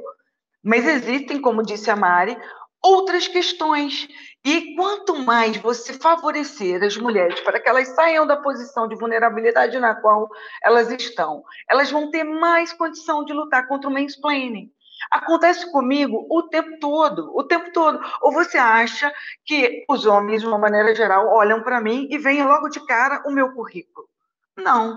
É óbvio que acontecem coisas surreais, como, por exemplo, eu atendi um cliente e falei com ele, dei a consulta sobre o divórcio, como seria, e aí tinha, tínhamos ali alguma situação intrincada sobre, sobre bens, patrimônio, e ele foi embora para pensar na solução jurídica que eu dei para ele. Passou meia hora, ele me ligou e falou: Não, doutora, eu tenho solução, eu já sei como é que faz, tem como resolver o meu caso. Meu caso se resolve com disquite. O disquite é um instituto jurídico que não existe no Brasil desde os anos 70. Eu falei, olha, só tem 40 anos que o que você quer não existe. Mas na cabeça dele e na pesquisa do Google, de alguma maneira, ele podia dizer para mim, que tenho experiência na área de direito de família, que a solução passava por uma coisa que ele é que descobriu a roda. Então é óbvio, só que quando você pega uma mulher, tira ela da situação de vulnerabilidade, dá a ela condições de lutar em igualdade, é óbvio que essa é esse tipo de violência, porque o mansplaining acaba sendo sim um tipo de violência, ela tem muito mais condições de lutar, ela tem muito mais condições de, de rebater, de discutir, mas outras não. Outras não. E quando toda vez que a gente fala isso, a gente também está vendo de um ponto de vista privilegiado, que é de mulheres ocidentais. Agora, quando a gente pensa em mulheres de outras religiões, do Ocidente, eh, do, do Oriente, mulheres de religiões muçulmanas. Quando a gente para para pensar nisso, a gente fala: olha, ali existe um, um, um, um sem número de situações que as mulheres precisam ultrapassar e que absolutamente não conseguem. Eu vi uma, eu assisto a como, como se chama? É, África, África TV, alguma coisa assim sobre, sobre as notícias de África. Africa News, uma coisa assim, é, da televisão francesa, e tem a Africa News. E eu vi mulheres lutando, lutando, lutando mesmo, para poder jogar basquete. Então, assim, esse, esse tipo de, de, discussão tem que, tem que passar por isso, de entender esse tipo de, de situação, de olhar para essas outras mulheres com empatia. E não, não a empatia só de olhar os nossos pais, de olhar as nossas amigas. A, a, a, a, empatia, a sororidade são só com as nossas amigas, né? Mas com a mãe de cinco filhos não tem empatia. Eu já tive discussões muito grandes com colegas, debates muito grandes, que achavam que tinham que ter empatia e debate sobre políticas públicas e políticas de saúde pública só com as mulheres trans e só com as mulheres que trabalhavam é, na indústria do sexo, que trabalhavam ou na, na indústria cinema, cinematográfica de filmes para adultos, ou que trabalhavam na prostituição. E eu falava: olha, tem um monte de, de dona de casa que tem DST e não sabe tem DST, olha, tem uma coceira aqui que não passa. Essa mulher pegou do marido e é uma mãe. Aí o seu discurso só vai alcançar o outro lado, o outro polo, quando na verdade o que a gente quer é, é o todo.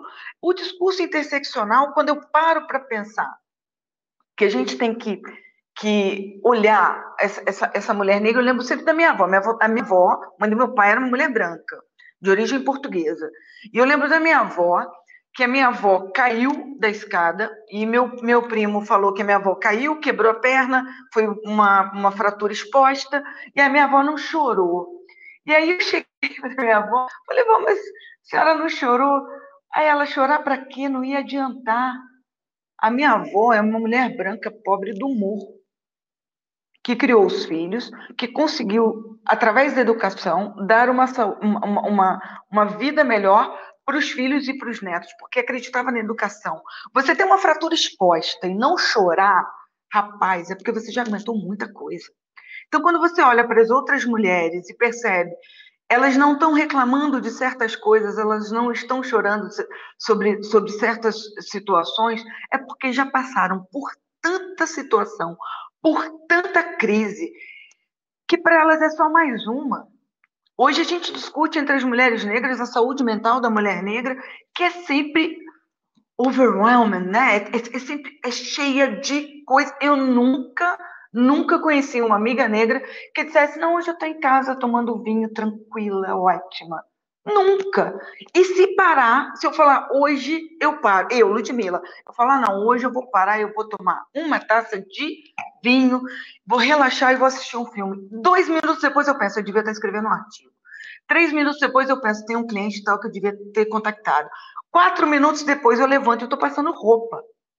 Ou seja, a gente cresceu com a ideia de que sempre tem que estar tá fazendo, sempre tem que estar tá fazendo, sempre tem que estar tá fazendo coisa, sempre tem que estar tá naquela essa essa batalha, um dia tem que parar, um dia tem que ser tem que ser visto, e aí é a tal da sororidade, da empatia, da, as outras olharem e falarem, olha, peraí, sabe, ligar para a colega e falar, ô amiga, vem cá, eu fiz uma, uma, uma festinha em casa uma vez e trouxe uma, uma menina para ajudar, uma menina para ajudar a cuidar dos filhos das outras. Essa menina trabalhava com animação, animação infantil, era o trabalho dela.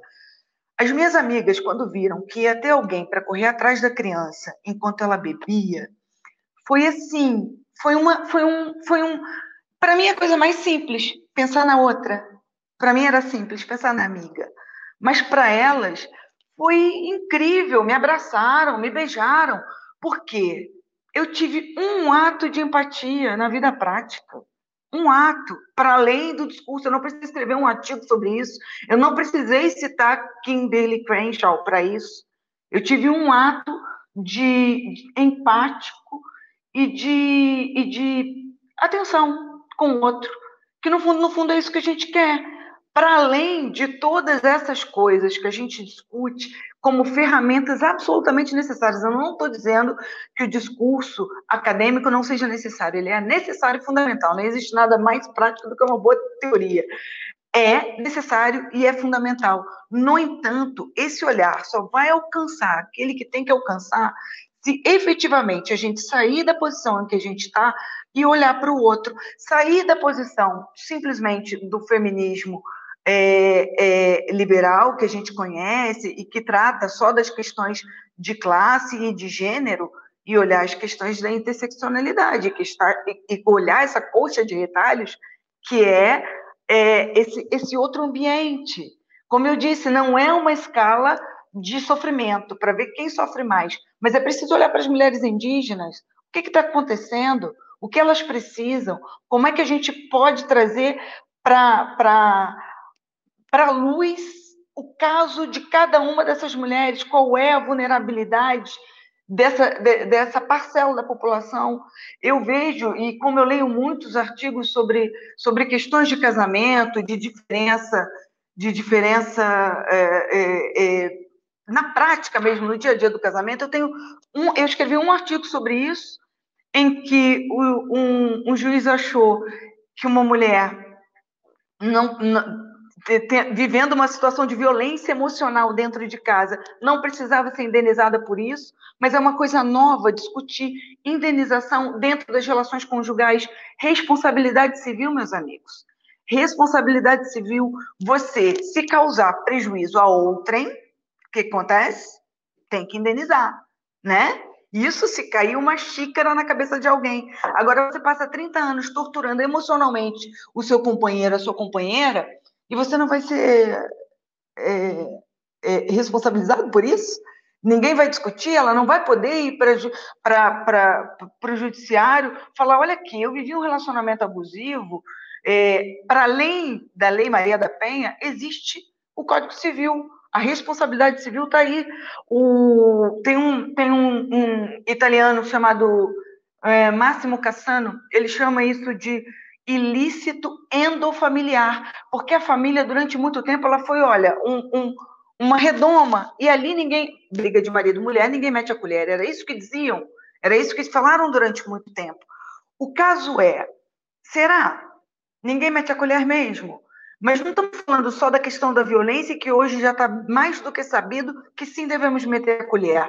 Eu estou falando de outros casos. Eu estou falando do marido que segura o dinheiro e não paga as contas da casa e deixa que a mulher se vire. Eu estou falando do marido que não só que não lava a louça, não é isso. Eu estou falando, não estou falando desse cara que não lava a louça. Esse é um Zé. Esse eu não vou nem discutir. Eu estou falando do cara que te tortura emocionalmente, dizendo: ah, hoje eu vou sair com os amigos, hein? Olha e vê que é uma mulher que está mal e que continua, né? E ali que massacra. Vamos para a justiça. Vamos lá. Vamos pedir, porque a gente precisa ocupar os espaços para que as decisões judiciais mudem. A gente ocupa os espaços na academia com gente escrevendo textos fundamentando que vale a pena e que existe responsabilização civil num ilícito endofamiliar e a gente vai ter uma juíza que vai decidir, vai dar uma canetada e vai falar assim aqui, ó, aqui vale uma indenização. Quero ver se não muda a sociedade. Acho que já falei demais de novo, Mário.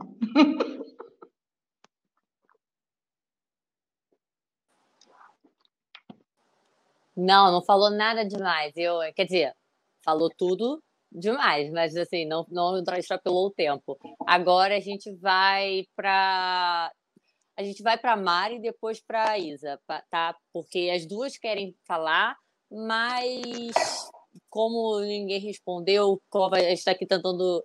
Vamos de Mari primeiro e depois Isa, tá? Está funcionando novamente. Bom, está funcionando. Primeiro, eu quero dizer que de você é maravilhosa. E aqui em Coimbra eu tive o privilégio de te conhecer na secção de direitos humanos. E eu não vou me esquecer do aprendizado, de quanto foi o tamanho do aprendizado até hoje. Eu acho que, assim, de duas coisas que me marcaram demais aqui, uma delas foi recentemente, foi ir até um seminário, uma conferência com o Boaventura, em que ele falou sobre o poder popular, falou sobre nós escutarmos as, as massas e, e, ver as necessidades de cada um. E eu acredito que é disso que se trata a interseccionalidade. Não se trata exatamente de mercado, mas se trata de olhar para além do mercado, se trata de olhar para o conserto da sociedade. Então, quando a gente fala de mulher, por exemplo, a ONU recentemente, na semana passada, falou que 29 milhões de mulheres estão em situação de trabalho escravo no mundo a gente tem noção de que 200 milhões de mulheres passaram por mutilação genital. É algo que vai, que atravessa que a gente imagina e que vai além do conhecimento acadêmico. Então, assim, é, é, é trabalhando nas microestruturas, é trabalhando nas, nas macroestruturas, é trabalhando em todos os, os, aspectos de sociedade e transformando a luta feminista em um projeto político e um projeto social. Então, eu não sei, eu, tô, eu quase chorei com tudo que você disse. E eu queria agradecer demais pela tua participação aqui, que foi extremamente importante para cada pessoa que está assistindo. Eu espero que você continue sendo sempre essa pessoa maravilhosa que transmite essa luz para gente, que eu não sei explicar direito. Você é demais, sério mesmo. E também Eu queria responder a sua pergunta com relação a pessoas racializadas na minha sala. De brasileiro, que eu me lembre, não tem nenhum racializado na minha turma. Às vezes eu encontro algumas pessoas de Angola e de Moçambique.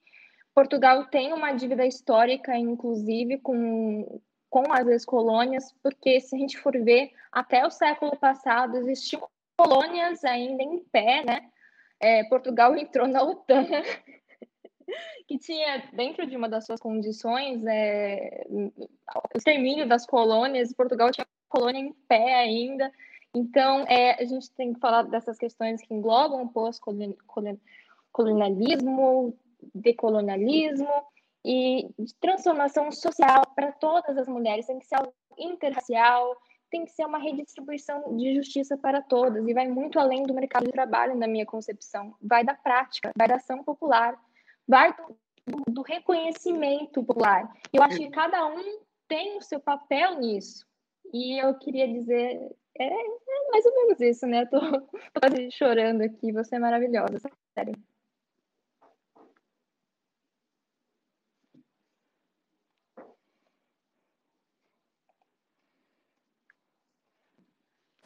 É... Não, só vendo a ordem aqui. Agora vamos de Cissa.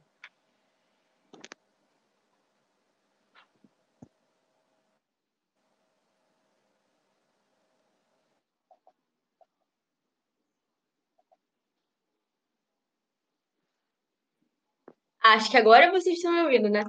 Bom, a fala da Ludmilla, na verdade, eu, eu continuo concordando muito com ela, na verdade.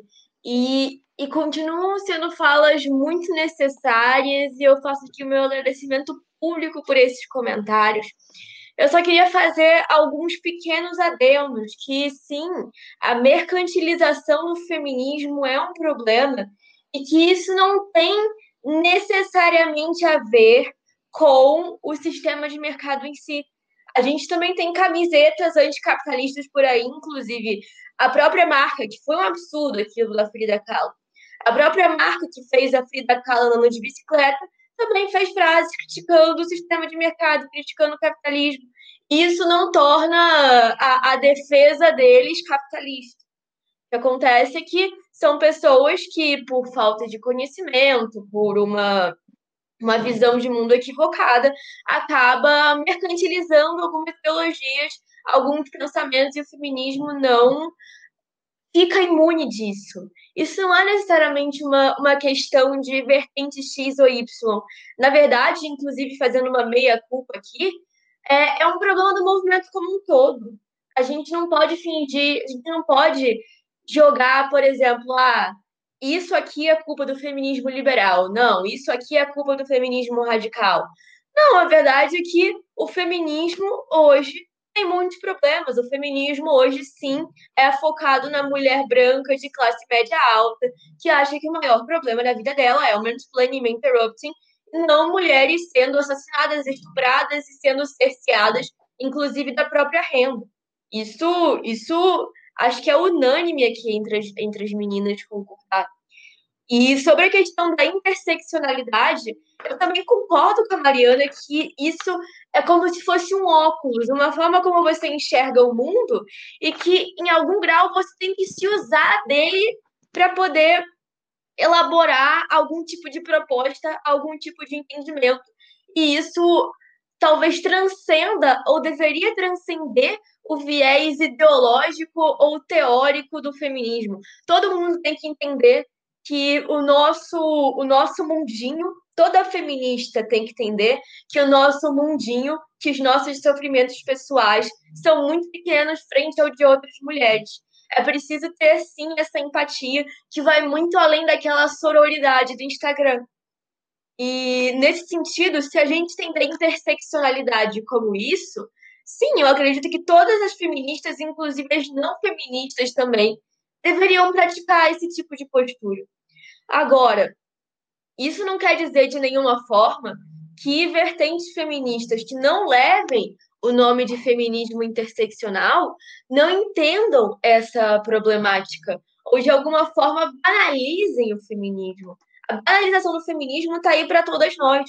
O discurso, muitas vezes, altamente acadêmico, e eu mesma já me coloco nisso, como uma pessoa que muitas vezes falou com um tom de superioridade e academicismo que afastou as pessoas, esse academicismo está presente em todo o feminismo. Essa, essa, essa mercantilização do feminismo está presente em todas as vertentes. Aliás, eu, é, é até engraçado, porque às vezes eu olho no Instagram algumas blogueiras feministas que batem no feminismo liberal assim recorrentemente e elas são a, a personificação do, do feminismo branco que não pensa nas outras mulheres.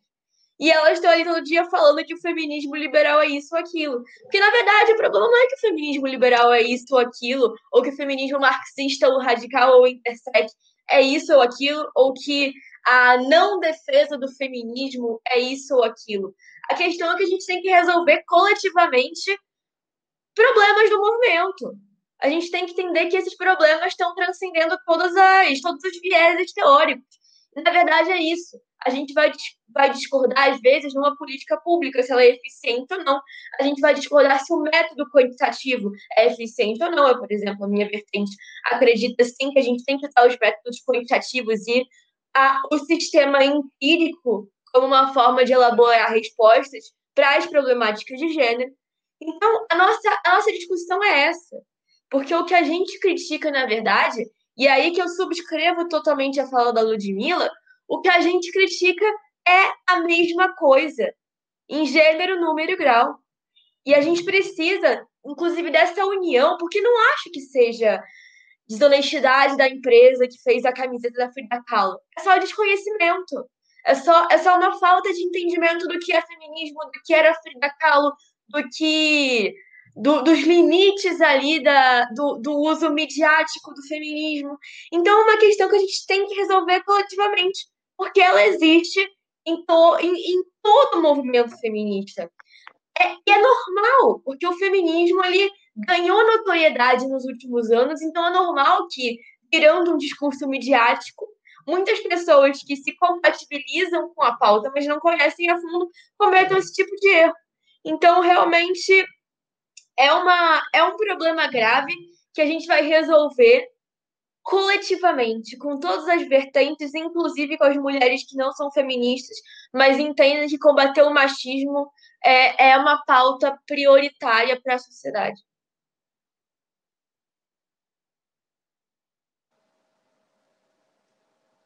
É, agora a gente vai, vai passar a fala para Isa. É, gente, eu tava até. A internet aqui não, não colaborou. Fui tentar ver essa camiseta da Frida. Eu não, eu não, não conheço essa, essa camisa com a Frida andando de bicicleta. Mas falando do que eu posso comentar com relação à mercantilização do feminismo. Eu, eu ao contrário da Cecília, eu não vejo qualquer problema nisso.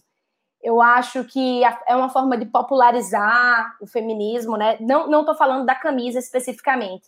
Mas qualquer mecanismo é, mercadológico que traga é, maior popularidade ao feminismo, qualquer que seja até a corrente, eu acho isso uma boa ideia, eu, eu acho isso bom, gera emprego, é, coloca de uma forma mais acessível e que agrada ao público, né? Tudo que é, é eventualmente a gente iniciou de uma forma teórica na prática, né? É, era só um comentário com relação a isso especificamente. A, interse a interseccionalidade, de uma forma bem específica, é, eu, é, é sim abordado na corrente é, liberal, como eu falei, né? Assim, pode até que a gente usa outro nome, mas eu, na, no Merqueiro Center, especificamente, professoras de vertente austríaca debatem isso, que a, a, gente sofre, né? As mulheres elas sofrem opressões em nível que não vem apenas do nível estatal, né? Que seria uma instituição formal, vem também em nível informal, com outras é, é, instituições, né? como a gente fala aqui, o, o, a mulher negra, quando ela sofre racismo, né, na atualidade, ela está sofrendo é, de uma forma é, é, social, não estatal. Ela já sofreu de uma forma estatal, quando era lei que um corpo negro fosse um objeto.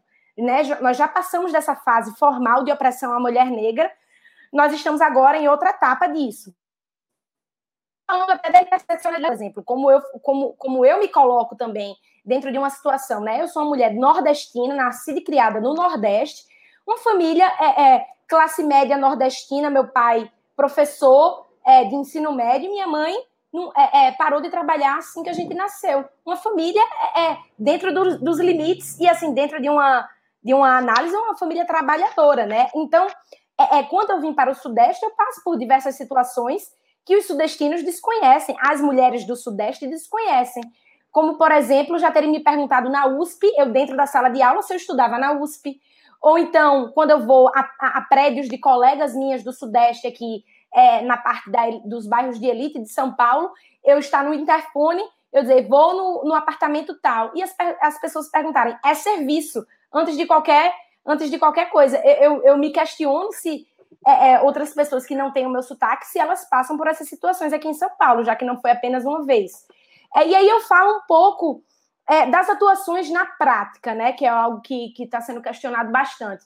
É, é Para chegar na prática, a gente tem que ser teórico, sim. É um, é um, é um pré-requisito para boas práticas, é uma análise teórica robusta e profunda. E o que, que mostram as evidências? As evidências mostram que quanto mais é, é, aberta uma sociedade, quanto mais livre uma sociedade, melhor é a condição da mulher. E não existe liberdade pela metade. A liberdade ela é por inteiro. Então, a gente pode pegar qualquer ranking. A gente, eu posso falar do index é, da Heritage Foundation lá nos Estados Unidos. Quanto mais livre é um mercado uma sociedade, mais livre também é a mulher. A gente falou de é, é, mutilação genital e etc. Eu estou em duas organizações liberais, né? O Lola e o Livres. O Lola, especificamente, atua é, em vários países da África, apoiando mulheres africanas é, é, e mulheres na Ásia também, mulheres muçulmanas, a combaterem dentro da realidade delas é, é, o que elas passam, que é diferente das mulheres na América Latina, que é diferente das mulheres na, nos Estados Unidos. E a gente sempre se encontra para debater essas questões. E é, é, é, uma, é uma análise que não, é, não vem do Estado, vem da sociedade civil organizada e que está atenta a isso, né? Então, é algo que o, que o feminismo liberal ele está atento também. É, no Livres, especificamente, né, falando agora da minha atuação do Livres, eu, como diretora, estou no alto escalão de um movimento liberal. É, é, é um movimento que dá resposta a todas essas situações também. Em todos os nossos conselhos nós temos mulheres. Eu sou diretora de políticas públicas do Livres. A nossa presidente do conselho acadêmico é uma mulher. É, nós temos mulheres trans né, dentro do nosso conselho e nós temos mulheres de periferia atuando na periferia, por exemplo, do Nordeste, no, é, em mulheres negras. Né? Nós estávamos, e aí outra situação, por exemplo, é, que eu passo também pelo meu sotaque. Nós estivemos é, em caravana no Brasil pelo Liberdade na Estrada. Todas eu né, estive responsável é, pela, é, com o cartão corporativo pagando as contas. Em geral, era eu que pedia a conta e eu estava numa mesa com homens. Nunca, eu, mesmo que eu pedisse a conta, a conta vinha para mim. Sempre davam para um homem. Então, isso é uma situação também. E eu estou atenta a isso. É, e aí a gente passou por diversos lugares, né? A gente dá visibilidade para as nossas mulheres negras de periferia. Nós temos um trabalho muito bonito na periferia de Recife, em que a gente cria lideranças mulheres. A Carla Falcão é um grande exemplo disso, disso uma mulher negra periférica da periferia de Recife, que é, é, é que é uma liderança local e que faz um trabalho muito bonito de retirada de jovens é, de situação é, é, de uma situação específica, né? Através de aulas, ajuda aquela população local. Então, assim, é, é dentro da questão prática, né? Os dois movimentos é, é, que a gente, que eu participo e que a Cecília também, a gente está nessa parte prática também e o nosso e a nossa parte teórica muito robusta vem de uma matriz liberal. É, e outra coisa, né? para a gente ir também para essa parte prática de uma forma muito consolidada e que seja efetiva, para a gente não é, cair em políticas públicas, porque no final é isso, a gente tem que fazer políticas públicas é, efetivas, né? E olhar para as políticas públicas que estão sendo elaboradas e é, falham e ser muito humilde e olhar que essas políticas falharam. Então, uma das, uma das atividades que a gente tem que ter é olhar para a nossa sociedade e ver de forma teórica onde é que nós temos que agir para, em seguida, a gente agir.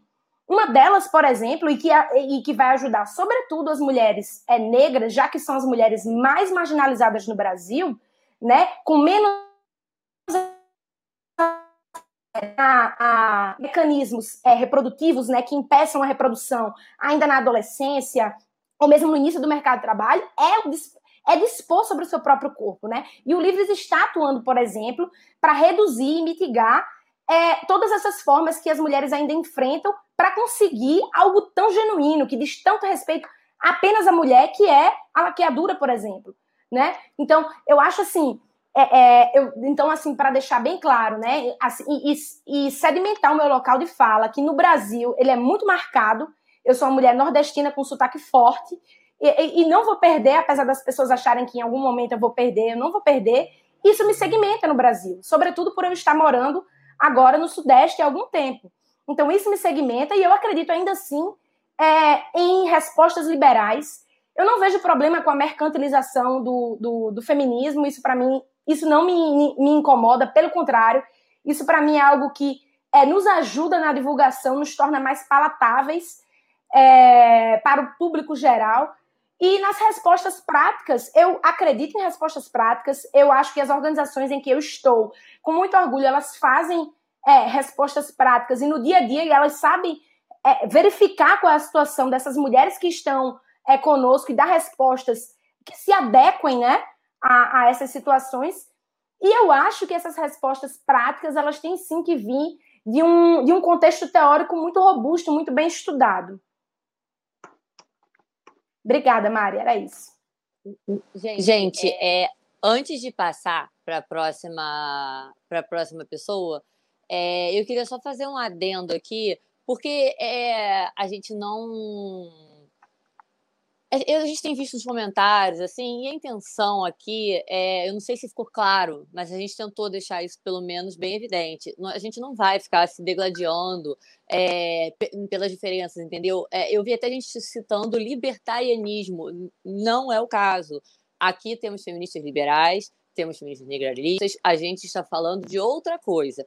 Se as meninas quiserem, como por exemplo a Isa, a Lud, se elas quiserem se partir delas é, a abordagem é, econômica, né, esse livre mercado, aí tudo bem. A gente não vai ficar fazendo, é, coloca...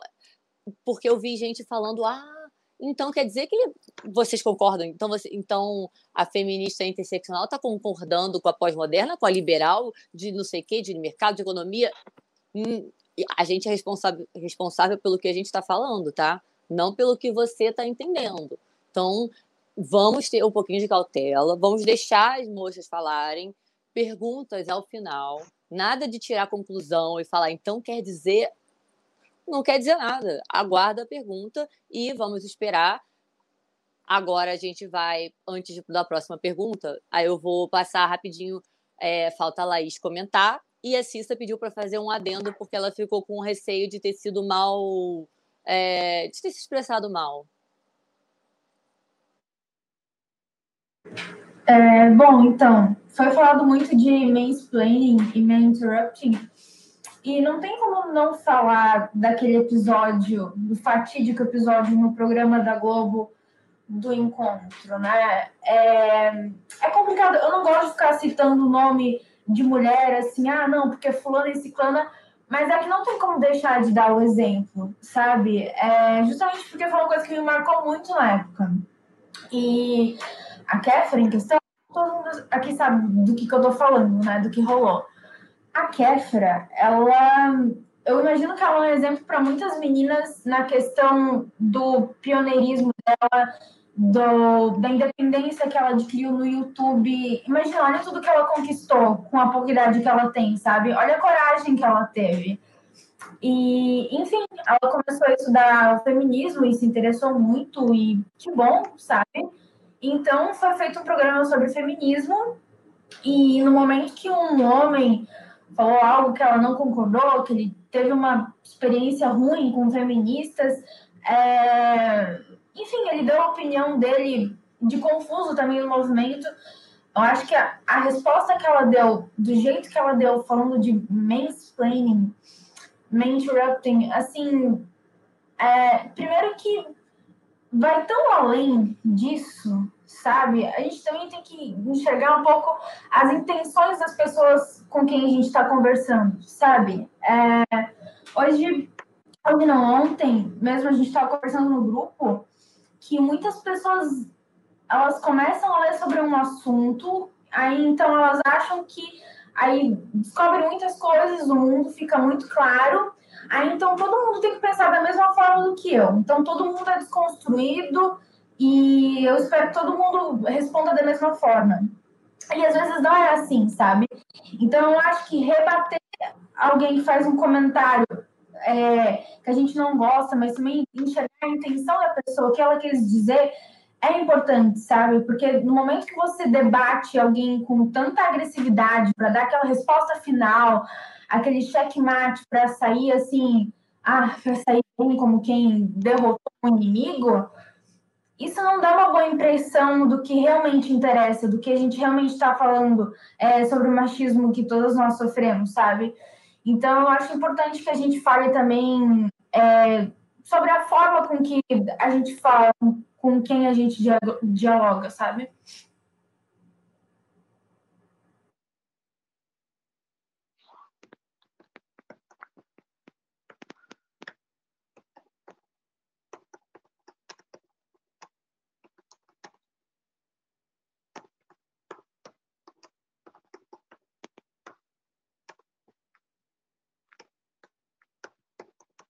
Opa, eu acho que passaram para mim aqui e eu fiquei moscando. Bom, eu só queria fazer um comentário rapidinho, porque a Isa falou uma coisa que eu também concordo, eu só queria fazer uma diferenciação aqui, que publicização, pelo menos o que eu enxergo, é que quando a gente. É importante a gente pegar o feminismo e aplicar na nossa empresa, na nossa propaganda, é, no que a gente cria, no que a gente faz, na TV, em tudo. O problema é justamente quando as pessoas não entendem o que é feminismo e aí começam a, a vender uma visão equivocada do feminismo. Foi mais ou menos isso que eu quis, dizer com mercantilização, mas assim, belo e moral usar empresas, usar agentes privados para a gente poder mostrar o feminismo e conscientizar as pessoas. E sim, só fazendo uma, uma publi aqui rapidinho do Lola. Eu trouxe para o Brasil ele já há dois anos e hoje a gente tem mais tem mais grupos no mundo inteiro em países não ocidentais do que nos Estados Unidos. A gente tem mais líderes hoje na África, na Ásia, e elas tentam resgatar ou tentam elaborar um feminismo liberal que leve em conta a cultura delas. Isso que é o mais importante. Realmente a gente não pode ter essa coisa da síndrome branca, da branca salvadora. E, na verdade, eu, eu ouso dizer que o Lola é a, é a expressão, é, é, é o exemplo do porquê o feminismo liberal não faz isso. Porque a gente vê mulheres na África lutando contra a mutilação genital feminina numa perspectiva liberal. A gente vê meninas muçulmanas usando hijab ali felizes da vida e defendendo as pautas liberais. Então, inclusive, eu acho que eu, eu nunca vi um movimento de mulheres assim tão plural e tão, e tão capilarizado quanto o Lola, e ele me dá muito orgulho. Era só isso, gente.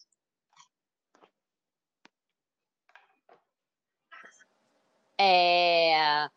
Pessoal, agora que a gente falou já dessa parte, eu vou introduzir a nossa próxima pergunta, porque senão não vai ter tempo de a gente falar de tudo. A gente vai que, depois, de repente, fazer uma parte 2, não sei, porque realmente é muito é muito tema e como vocês estão vendo, eu avisei, eu não estava puxando sardinha, as mulheres são maravilhosas. Eu sou apaixonada por cada uma delas, entendeu? E é isso aí, eu, eu avisei para vocês o tempo todo, vai ser um time pesado. Então, é, Vamos tentar ser breve, senão a gente não vai pegar todos os, todas as pautas. E a nossa próxima pauta é bem interessante. A nossa próxima pauta, ela é basicamente é, exatamente sobre essa demonização do feminismo, porque isso que vocês comentaram sobre ah, uma marca fazer isso, faz aquilo. Bom, eu entendo a problemática e foi problemática a questão da Frida Kahlo justamente por ela ser uma mulher deficiente física e aí eles vão botar ela fazendo bicicleta. Isso é claramente um esvaziamento da, da questão. A mesma coisa que eu acho que a, eu estava conversando com a Lud aqui no privado que acontece muito com religiões de matriz africana, sabe? É, tem muita gente que. Eu, eu corrijo teologia, mas eu sei que é uma coisa boba, sabe? Uma, uma, é, e tem gente que, que, que quer vender agora a, a, a, religiões de matriz africana como se fosse signo, como se fosse teste do BuzzFeed que você faz. Qual, é o meu orixá? Não é assim, né? Então, assim, é, a gente precisa ter uma. E não é que as pessoas vão falar, ah, isso é muito mimimi, não pode mais nada. Não, você. Não é que não pode mais nada. A gente só está falando. Você sabe o que, que é isso ou você está só querendo lucrar em cima disso? Mas, ao mesmo tempo, é óbvio que isso pode ser também uma batalha contra é, tanta demonização que a gente vê por aí. Porque a gente pode citar um exemplo bem recente, um influenciador, um, um economista, né? pai de meninas ontem foi a público e falou com todas as palavras que caso a filha dele bebesse e chegasse em casa falando pai, fui estuprada, ele ia falar em quais, em quais circunstâncias? Eu não vou é, entrar muito no mérito do que é ou não essa fala. Eu vou entrar no mérito de quem falou essa fala, que é o pai dessa menina. Ele não é o delegado, ele não é uma polícia, ele não é uma autoridade, ele não é um juiz, ele é o pai dela. Então, a questão não é muito além disso. É, é... E o mais engraçado é que ele está até agora, basicamente, muito inconformado, falando que feministas são mocreias, são mal amadas. Citou até a Vera Magalhães, que não tem nada a ver com a história, entendeu? Citou a Anitta, que não tem nada a ver com a culpou a Anitta por coisas que. Quer dizer, olha como é engraçado, porque de um lado a gente tem a vulgarização, né? A gente tem a, a banalização de uma pauta séria, e do outro a gente tem uma demonização. E o equilíbrio? Será que de repente a gente um não contrapõe o outro? Porque ao mesmo tempo, quantas pessoas, quantas mulheres eu conheço porque o que eu mais conheço, que eu conheço na minha vida são mulheres, é óbvio. Se, é, meu, meu meio é feminino, é, é, é, até o próprio direito é uma área que está bem feminina. Então, muita gente não quer se dizer feminista, porque, ai, não, vão achar que eu odeio o homem, vão achar que eu sou solteirona e que eu não vou casar. E outra coisa, se você for solteirona e não quiser casar, não tem problema, tá? É só, não, não é, como eu disse, não é uma seita. A gente não quer uma cartilha, né? Do tipo, olha, você casou, não, vai embora, não vai mais feminista, aqui você não entra. Tá? Não é isso. Isso é o que pessoas com mente tacanha querem que você ache. Mas do outro lado, tem gente que só quer lucrar. Como é que fica, na opinião de vocês, meninas, essa. essa... Porque é um, é um, parece que é uma eterna batalha, né? É, o, o, todo mundo. É, de um lado, você apanha de quem fala besteira, falando: olha, eu não vou, eu não denuncio o cara, não. Se, se por acaso estuprarem, eh, se minha quer dizer, se a minha filha disser que foi, foi estuprada, eu vou perguntar qual foi. Ah, bebeu, é? Ah, bebeu? Ah, se você bebeu, então você vai ficar de castigo e eu não vou denunciar um homem desse. Porque, salvo engano, foram essas as palavras, né? Desse, e aí a, a conclusão da pessoa foi que a patrulha, a patota feminista, isso é coisa de feminista, que odeia homem, que quer acabar com os homens, que quer acabar com a família. E eu vou citar um exemplo que não estava na pauta, mas eu, eu fiquei indignada, eu vou ter que citar, porque eu não vou conseguir ficar quieta, porque um trumpista, claro, literalmente falou com essas palavras, pegando é, o fato de algumas mulheres, mais mulheres terem votado no Trump, enfim, eu vou focar meio que na, na narrativa dele. Ele falou: aspas, mulher cuja maior realização na vida é levantar hashtag no Twitter Biden ou democratas, é, meio que essa, é essa é mulher. Tipo assim, o que é mulher? Não sei, não entendi.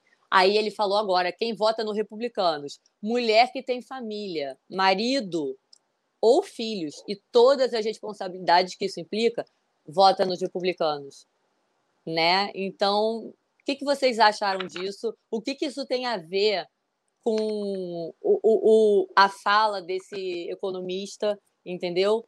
É, será que essa forma de, de claro, lucro, lucrar com o feminismo, não, não de, de, repente não é uma opção? O, o quão grave, como é que a gente fica? Porque realmente é, é um, é um cabo de guerra, né? De um lado tem o eterno apagamento e a demonização, e do outro tem o esvaziamento, que é outra coisa, que é você pegar coisas importantes e colocar como se fosse capinha de celular, como muito bem disse ali, entendeu? Você não pode pegar um signo importante de, de uma religião, ou você não pode é, é, é, e simplesmente colocar como um adereço, sabe? É, é isso que a gente fala. É, é, é da, então, eu acho que eu, a gente tem que passar agora pra, as vozes para as meninas, para elas analisarem isso e, e, não sei, tem uma solução? O que, que, a gente faz? Como é que vocês veem isso, sabe? Vamos começar com a Zora Ludmilla e depois, quem vai for pedindo voz já sabe. É complicado. É complicado, é muito complicado essa, essa questão. E eu acho que eu, eu ainda fico reverberando na minha, na minha mente a, a conversa com a Ceci, a conversa com a Laís, a conversa com a Isa. É, tudo, tudo que foi dito aqui, tudo aquilo que é dito aqui, a gente, a gente não pode esquecer nunca, como a Mari questionou, não é um embate, mas uma grande troca de ideias, uma troca de ideias que passa por entender esses, esses fenômenos todos. Eu, eu penso e acredito, voltando rapidamente nesse, nesse tema da questão da camisa, eu citei a questão da Frida Kahlo mais por uma por uma para dar uma visualização né, na, na coisa, mas acredito sim que exista, existe uma necessidade de tornar alguns debates mais palatáveis, sim. Acho que as meninas têm completa razão, mas eu queria citar só a Carla Cotirene aqui, para tratar do que, do que a, a, a Mari acabou de fazer é, é, essa exposição e pergunta. Eu queria trazer a fala da Carla Cotirene, que ela fala o seguinte, e aí a gente volta no, um pouco no tema do que a Isa tinha comentado e no que a Cecília também comentou sobre, sobre a, a necessidade da teoria, né? E ela fala o seguinte, que a falta de entusiasmo acadêmico por perspectivas interseccionais está relacionado à baixa participação de mulheres negras na academia brasileira, quer na condição de docentes, pesquisadoras ou na de estudantes de pós-graduação. Esta baixa participação de mulheres negras nas universidades está relacionada juntamente com o constrangimento de classe, raça e gênero.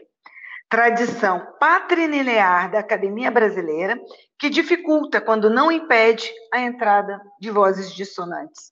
A interseccionalidade, interseccionalidade estimula o pensamento complexo, a criatividade e evita a produção de novos essencialismos. Quando ela fala isso, vai diretamente ao encontro do que a Mari acaba de colocar, essa questão dos essencialismos. O, o, o, agora, então, é, os feminismos sempre vão ser debatidos a partir desse viés, é a partir dessa discussão. A, a, a fala da Mari, como, como mediadora, claro, sim, está perfeita mesmo, mas é muito importante quando a gente coloca a fala desse, desse uh, o que foi dito por esse jornalista e economista, eu nem sabia, eu, eu, vi um trecho só do que ele falou e vi que foi demitido já do, dos locais em que ele trabalhava, mas quando a Mari coloca, era o pai, não era um juiz, não era um promotor, não era o delegado, mas era o pai que justifica a violência contra uma contra a própria filha, contra uma mulher, de uma maneira geral, porque ele acha de alguma maneira é, que isso seria legítimo, que é legítimo ele falar isso sem considerar nem mesmo o seu papel de protetor, o seu dever de proteção que é constitucionalmente imposto a ele como como pai, né? Ele tem ele tem um dever de proteção e de cuidado com a sua filha, com a sua família, e, e tudo isso é desconsiderado em favor de uma linha de pensamento ou de um, uma linha de comportamento que é o patriarcado brasileiro, que é a ideia do, do, do homem que, que manda, ele é que sabe, ele como é que ele determina. Então, beleza, sua filha chega em casa um pouco bêbada e diz que, que sofreu um abuso e você fala, não, a culpa é sua, é assim mesmo que, se, que funciona eu, eu fico um pouco estarrecida com isso tudo, e mais estarrecida quando, quando o, o discurso se, se perde, né? Quando a coisa se perde, quando a gente para para pensar e, e vai deixando a, a, a. Como é que se fala? Eu perdi a palavra. Você vai deixando a corrente, a, a, a, o rio passar. Né? Olha, não, tá bom, falou isso, mas era maluco. Ah, falou isso, mas é normal. Ele fala assim mesmo. Ah, falou que pode estuprar porque não sei o quê, mas ele fala assim mesmo. Cada vez que a gente é permissivo nesse tipo de comportamento, a gente contribui, em certa medida, para que essas coisas se mantenham, para que esse status quo se mantenha. Quando a gente é, absolutamente não quero é, discutir camiseta de Frida Kahlo, mas eu quero também discutir relacionamento abusivo. Eu quero também discutir, e isso foi dito na, no último congresso que teve agora de direitos humanos, eu tive colegas que estavam discutindo a questão da mulher na prisão. Mas não dá para discutir o sistema prisional brasileiro, e não dá para discutir a questão da mulher nas cadeias brasileiras sem fazer um corte racial. Por que, que não dá para discutir sem fazer? Porque 90% das mulheres que estão lá presas são negras.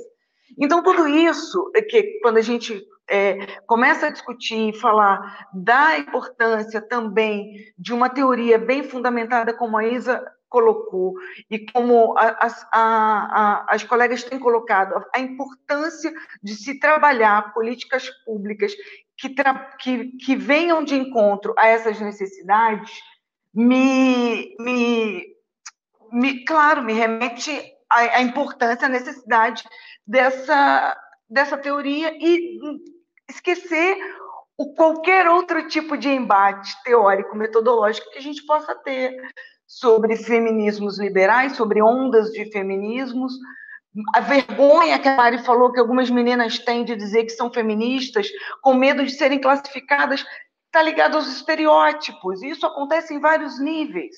Em vários níveis. Eu conheço meninas que não falam nem que são feministas e, e que, se calhar, é, é, não falam nem da sua, da sua daquilo que pensam, porque tem medo de dizer o que pensam em efetivo sobre uma coisa que é extremamente importante para a sua realidade. E é, é disso que a gente está falando aqui, já há quase duas horas, sobre a liberdade de você poder discutir certos temas e, com isso, mudar vidas. As meninas estavam falando no privado da atuação do Lola, da atuação de, das redes, da, do alcance que tem a prática que o feminismo que, que sai, né? Que, e que e as pessoas, para conhecer essa, essa, essa, essa teoria, para conhecer do que a gente está conversando aqui agora, tem que ultrapassar, às vezes, os seus próprios preconceitos e as suas próprias questões. Porque a gente estava. Eu brinquei e falei, ah, a gente nem falou do candomblé, a gente não falou do apagamento do candomblé, a gente não falou do apagamento de outras, outras coisas que nos concernem, que me concernem, a religião me concerne. É, falar sobre religião me concerne. Eu, não só o candomblé, mas mesmo o protestantismo, achar que toda crente é obtusa, que toda protestante é obtusa, todos esses generalismos e essencialismos, eles têm que ser, têm que ser ultrapassados. A gente tem que avançar nesse, nesse debate, porque, de fato, e assim, eu falo com muita com muita tristeza o que a Mari falou sobre meninas que têm medo de falar que são feministas com medo daquilo que vão pensar. Essa é, na verdade, quase toda a realidade de quem está no movimento. De quem está no movimento. Eu tive durante muito tempo, eu fui filiada a um partido político durante muitos anos, acho que eu tinha 14 anos da primeira vez, porque foi em 89, primeira campanha para presidente de um certo homem barbudinho, e eu estava lá eu estava lá, eu não era afiliada porque eu não tinha idade para isso, mas eu estava fazendo campanha. Mas durante muito tempo eu tive vergonha e medo de falar que eu era simpatizante e militante do PT. Por que, que eu tinha medo? Eu tinha medo de falar isso porque eu tinha medo das pessoas acharem que eu, de alguma forma, me enquadrava numa, numa, numa fórmula. Numa fórmulazinha, numa, numa, num quadradinho e aí eu digo para vocês assim com toda com toda sinceridade do meu coração, é, não é possível mais aceitar esse tipo de, de, de comportamento. Não é possível mais aceitar que a gente possa classificar o outro, mesmo que, que que por um minuto, né, mesmo que, ah, não, mas fulano é tal coisa. Não, a ideia de, de discutir o feminismo, é para discutir no seu profundo, na sua. Eu estou ficando sem bateria, só um minuto, eu peço com licença. É para discutir na sua essencialidade e na sua capacidade transformadora. Porque justamente isso que no privado, a Isa estava me contando, as meninas estavam me falando da capacidade transformadora que uma teoria pode ter na vida de alguém. E quando a gente para para pensar nos Estados Unidos hoje, a situação que, tão, que a gente está vivendo, eu não gosto nem de lembrar, porque foi muito difícil ver a situação e o vídeo do George Floyd. Ver aquele vídeo doeu e dói todos os dias, porque a gente pensa numa, numa, numa população 12% é negra nos Estados Unidos. Eu costumo brincar e eu falo: se estourar uma guerra racial, eu vou lutar com os meus irmãos. Eu vou viajar e eu vou lutar com os meus irmãos. Eu, eu, eu costumo brincar com isso, mas é algo que me dói demais, porque 12% daquela população é negra. Pensa qual é a situação dessas mulheres lá nos Estados Unidos, as mulheres como um todo e fazendo o, o recorte interseccional das mulheres negras. Imagina as mães negras vendo Jorge gritar, eu não consigo respirar, e gritar pela mãe. Hoje, nessa hora, os Estados Unidos está fervendo numa disputa eleitoral que, que passa por todas essas, todos esses debates. Eu vi que teve um deputado de 25 anos, conservador, que foi eleito é, com um discurso muito duro contra nós.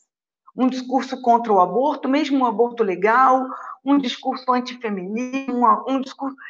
E aí eu penso, meu Deus, e agora? E agora que, graças a Deus, tem vocês. E agora, graças a Deus, tem Mari, tem Isa, tem Laís, que está abrindo a mente, que está discutindo, que está pensando. E que vai fazer, com certeza, um mundo bacana para as outras meninas que têm vindo aí. Eu não tive filhos. Eu não tive filhos e escolhi por uma opção não ter filhos. Mas foi uma opção que passou, claro, por todo o crivo da sociedade. Todos os que estavam ao meu redor acharam que tinham que dar um pouco de opinião sobre a minha, sobre a minha opção de ser mãe ou não, a tal da maternidade compulsória, né? Todo mundo tinha uma clínica de fertilidade para me indicar.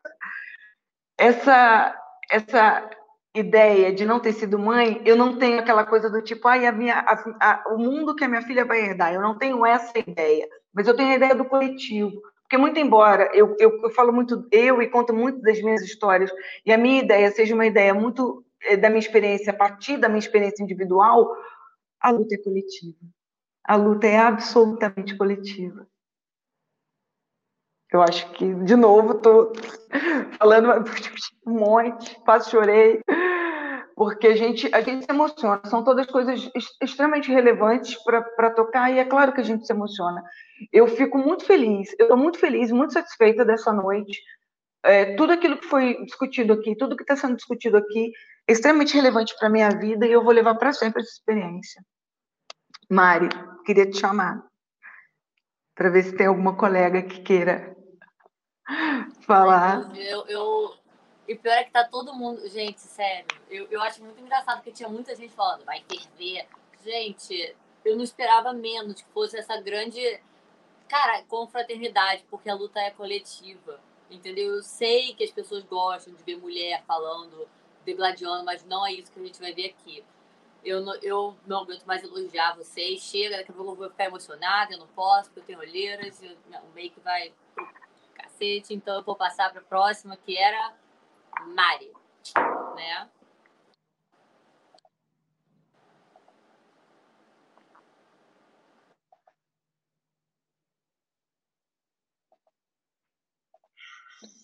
Estou sendo sabotada pelo meu celular, mas vamos lá. Primeiramente, eu quero tocar naquela pauta da mercantilização do feminismo, que é, é bem problemática, porque é uma apropriação do movimento, na minha concepção, pelo menos.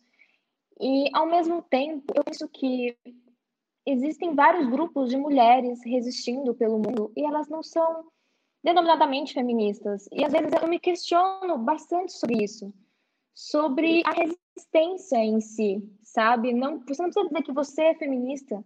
Às vezes você tem práticas feministas e você não sabe disso, você não tem consciência disso. Eu acho que impor o feminismo determinadas vezes é algo até muito ocidentalizado, algo que vem da nossa cultura, porque o movimento feminista começou na, no Ocidente, né? Deu força no Ocidente, ganhou força no século passado ainda. Então a gente tem que pensar que muitas vezes você está fazendo ação social, você está praticando o bem da sua comunidade e você está dentro da praxis feminista, mas você não sabe ainda que é feminista. Tem que, tem que dialogar com, com o feminismo, sei lá, através do, do conhecimento acadêmico? Não, através da mídia, às vezes não é necessário. Não que isso não seja importante, pelo amor de Deus, mas eu falo que às vezes a mídia se apropria e transforma isso em uma imagem, em algo que não tem uma ação prática. E eu acho que a ação prática é fundamental na nossa sociedade.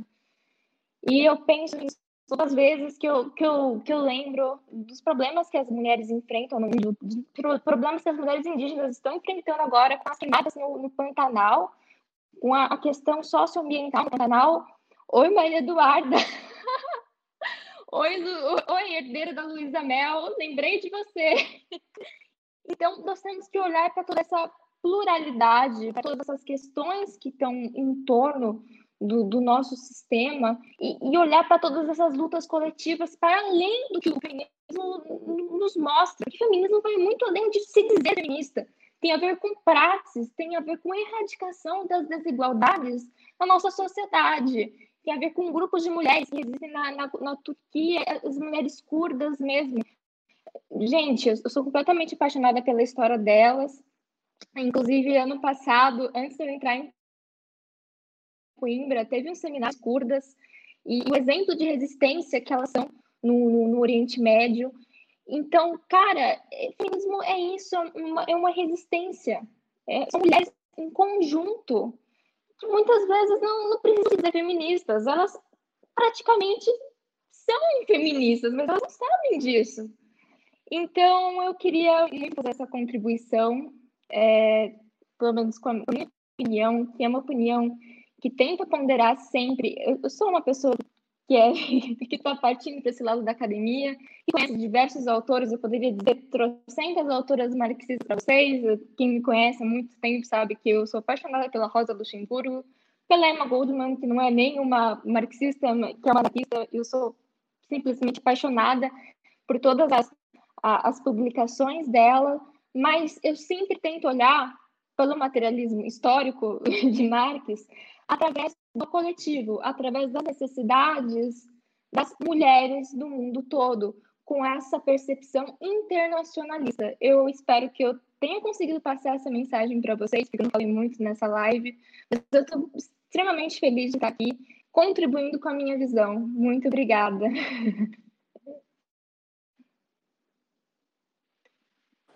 Já passa para próxima. Podem mandar, gente. Já falei demais. Obrigada também. É, eu acho que eu não sei, não tenho certeza se essa é a nossa última fala, a gente está se encaminhando aqui para o final, mas é, eu senti que era meio que isso, as meninas meio que se despedindo, né? Agradecendo, eu vou também agradecer. É, é e como feminista é, liberal, assim, é, as nossas as nossas visões elas são completamente antimarxistas, né? Completamente anticoletivistas a gente acredita na livre associação de pessoas e de é, respostas a, a, grupos específicos, mas de forma não autoritária. Então, isso está dentro do nosso escopo enquanto liberais. E também não acredito em salvadores da pátria, seja, seja a mulher branca salvadora da mulher negra, seja o intelectual é, academicista salvador daqueles que não tiveram acesso à educação formal, seja é, é, do norte global ao sul global. Né? As nossas respostas elas vêm de outra forma. E aí, para deixar bem claro, né, a nossa visão também é a favor da diversidade e da tolerância, né? E de forma alguma a gente acha que um país como o Brasil, enquanto está é, colocando, enquanto não tem a diversidade, né, de, de mais mulheres, de mais é, pessoas negras nas universidades nos espaços, é, é, a gente está perdendo alguma parte, né? Então, para deixar bem claro, eu acho que a, a, diversidade é extremamente importante, como a gente já pontuou, né? O Lola está em diversas. É, é, em diversos países, hoje em dia, os países que a gente mais está presente é na África, né? Do, dos continentes que a gente mais está presente é na África, e é empoderando as mulheres africanas, em cada qual seja o seu país, para lutarem por suas próprias pautas, né? não é através de imposição, a gente aprende muito com elas, assim como as muçulmanas também. E aí, em nível de Brasil, voltando para o Brasil, a gente também não tem como falar de progressão se a gente também não tem um debate regional. Eu acho que eu gosto de bater muito nessa tecla, porque o Brasil tem que ter um debate regional, e esse debate regional a gente empodera as mulheres nos lugares mais pobres, que são os lugares de onde eu vim, por exemplo, um dos lugares mais pobres do Brasil. A gente empodera através do mercado de trabalho. Nada empodera mais uma mulher que ela está no mercado de trabalho. Nada, absolutamente nada. A mulher ser dona é, do seu. É, é dispor e poder dizer tchau aonde quer que seja, porque ela é, é, é independente financeiramente, né? E aí, a partir desse momento que é, é, nós temos as mulheres, né? As mulheres, qual é o espectro, né? Como é que a gente vê as mulheres no Brasil? As mulheres mais pobres no Brasil, elas estão no Nordeste. Elas não estão no Sudeste. As mulheres mais pobres estão no Nordeste. E elas são, em geral, negras, sim. E o que, que acontece? Porque há muito embaraço, essas mulheres são jogadas para a informalidade. Nós temos que, sim, que olhar de forma é, é, teórica e ver o que, que é, como aplicar na prática. Como é que a gente empodera essas mulheres? É através do mercado de trabalho. É tirando embaraço para abrir sua própria empresa. É tirando embaraço para que a mulher é, é, consiga, por exemplo, abrindo espaço para que haja mais creches através de vários mecanismos de políticas públicas, de PPPs, né, de, de, que coloque essas mulheres, que elas tenham acesso a creches. Então, é pensando em políticas públicas focalizadas e colocando essas mulheres como independentes. Então, assim, eu só queria também marcar o ponto aqui, né, porque a gente está debatendo com, com, pessoas de diversas é, é, pontos de vista ideológico, né? O meu ponto de vista ideológico é o ponto de vista liberal e ele se aplica também à questão das mulheres, né? É antimarxista e anticoletivista é, é, é da, da, liberdade mesmo, né? Da liberdade para essas mulheres. E aí, só fazendo um contraponto também é, com relação à religião, já que foi um, um, um ponto to tocado, né? É que, como saiu na Folha esse ano, no início do ano, que a cara típica do, do evangélico brasileiro, hoje em dia, é feminina e negra, né? Que mulheres são 58% do grupo religioso, que é mais representativo na região norte, e os negros são 59% desses fiéis. Ou seja, a gente tem que fazer o extrato correto da realidade que a gente está, né? E saber onde é que estão os maiores, os, o, a população mais pobre, mais vulnerável, e ver qual é o que é que está impedindo que elas sejam livres. E não existe liberdade pela metade. Enquanto não houver liberdade para fazer trocas, para ser independente financeiramente, tampouco vai haver outras liberdades para essas mulheres. Então, agradeço mais uma vez. Esse sempre é um momento de, de agradecimento e que eu enriqueço bastante. Obrigada, gente.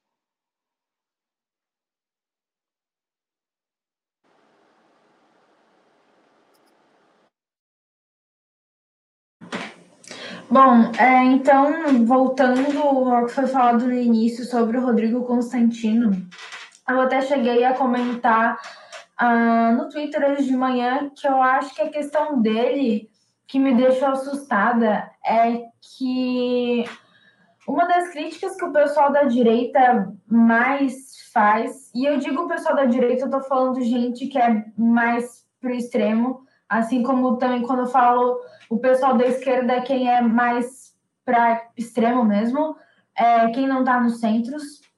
Enfim, uma das críticas que o pessoal mais à direita faz e que eu acho que até tem razão de ser são muitas pessoas é, transformando todos as, os debates, é, todas as relações, tudo vira uma grande guerra de classes, é, certo? E aí o debate se perde.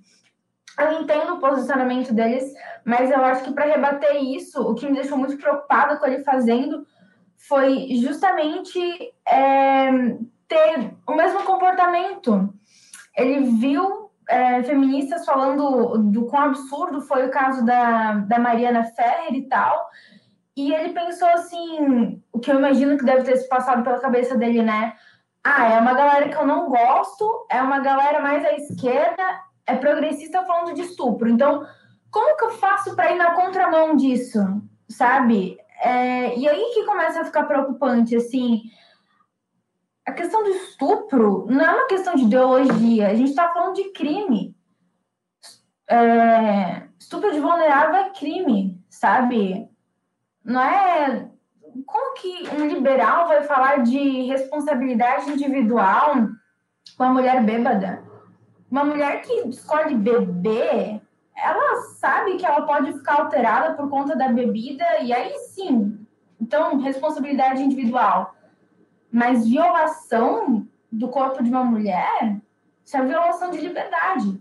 Então, tão liberal falando disso, é, só para ir ser é, contra o politicamente correto, é ridículo, é, é preocupante, sabe? Isso aí já é uma questão, também tinha falado assim, ai meu Deus, é, o que, que a não feminista vai falar do caso Constantino? É ridículo. Não é questão de ser ou não ser feminista, homem ou mulher. A gente está falando de crime, sabe? É uma violação de liberdade. E ah, ainda falando sobre a questão do ser liberal, é, eu como mulher, eu sempre me senti estranhamente é, mais acolhida por homens no meio liberal do que por mulheres. Eu sempre tive. É, eu sempre levei mais hate de mulheres do que de homens por ser liberal. Então, também as mulheres que se identificam com o liberalismo, levantem a voz, sabe? Não tenham medo. A gente tem que parar de fazer com que o liberalismo seja visto como um bando de homem de sapatênis ou um bando de patricinha. Quer dizer, você acha que eu sou patricinha, então aí o problema é seu, né? Não meu. Mas em ainda falando essa questão mulher, é, as mulheres não mais espaço na, na política, sabe? E representatividade é importante para tudo. Se não fossem outras mulheres é, falando e se impondo e dando a opinião delas, sendo coragem, eu também não começaria a debater mais em redes sociais, sabe? Então, é isso. Muito obrigada pelo Eu aprendi muito hoje e ganhei. Tenho muito respeito, tenho muito carinho por todas as mulheres que participaram.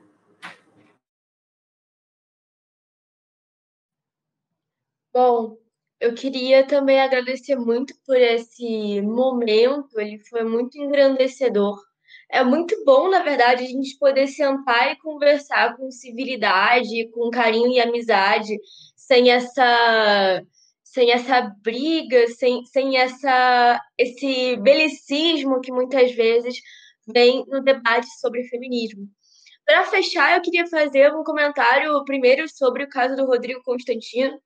Eu acho que todo mundo aqui já, já falou o quão absurdo, o quão inaceitável é, essa situação foi. E o meu comentário, que talvez seja um pouco de provocação, é que esse cara tinha muito espaço na mídia e no movimento liberal. Na verdade, ele tem livros publicados em institutos liberais. Ele é sócio de algumas iniciativas de institutos liberais, teve voz nesses movimentos por muito tempo. E a gente tem sim que fazer uma reforma dentro do movimento liberal, porque, claro, eu respeito a visão da Laís de que ela foi mais respeitada por homens dentro do movimento. Mas, infelizmente, essa não foi, por exemplo, a minha experiência, ou de muitas outras mulheres que foram assediadas, foram tocadas, foram ofendidas e, e, e humilhadas por homens que se, se viam como superiores por serem homens liberais frente a mulheres liberais. Eu digo que isso não é, não é monopólio do, do, liberalismo, não. Tem que dizer que eu, eu, já sofri machismo da mão de marxista, já sofri machismo de, de da mão de centro-esquerda. Então, e todas nós mulheres, isso é um fenômeno que transcende ideologia política. Mas é sempre importante pontuar que a gente tem que fazer um, uma, um certo constrangimento a essas pessoas que falam tamanhos absurdos.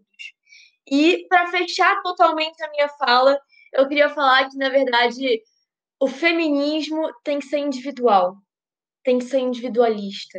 A gente tem que pensar em cada mulher como um universo.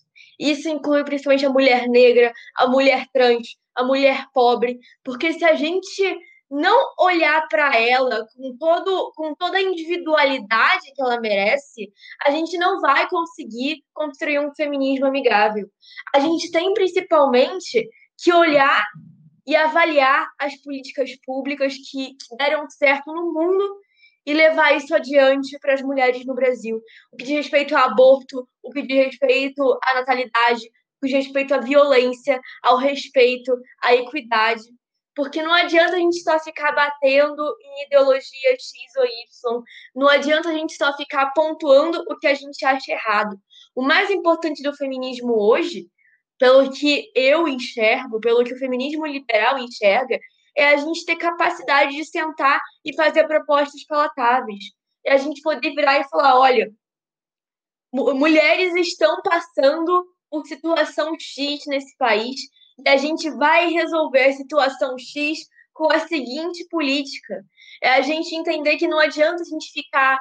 A gente tem que usar a teoria sempre para poder se embasar nos diagnósticos nas respostas, mas a gente tem ainda que só tem, tem que pular o momento da crítica, tem que pular só a questão da, de criticar o que está errado e o que está certo e propor medidas efetivas para o que está acontecendo. E eu acredito que esse seja o maior, o maior legado que o feminismo liberal pode trazer para o nosso debate, que é as políticas públicas baseadas em evidências. E a gente sentar e nem que seja rodar uma regressão para ver o que está acontecendo o que pode ser feito. E é isso que a gente tem sempre que pensar. Vamos debater principalmente questões práticas, mas práticas mesmo, do que a gente pode fazer para construir uma sociedade livre para todas as mulheres, as mulheres negras, as mulheres trans, as mulheres pobres, qualquer mulher, da academia ou do, do piso da fábrica, empreendedora ou funcionária doméstica. A gente tem que pensar em todas elas, sempre. Eu queria agradecer de novo por esse, por esse momento emocionante. Eu acho que todas as meninas aqui são inspiradoras. Inclusive, eu queria convidar a Laís para fazer parte do Lola. Queria avisar que o Lola aceita mulheres que não são feministas. Na verdade, o Lola não é uma instituição que se auto-intitule feminista institucionalmente. É, ela aceita feministas e não feministas. Então, todo mundo que quiser construir uma, uma sociedade mais igualitária, respeitosa e liberal para com as mulheres, todas as mulheres estão convidadas a procurar a nossa organização, falar comigo, com a Isa, achar no, as nossas redes sociais e conversar com a gente. É isso, muito obrigada.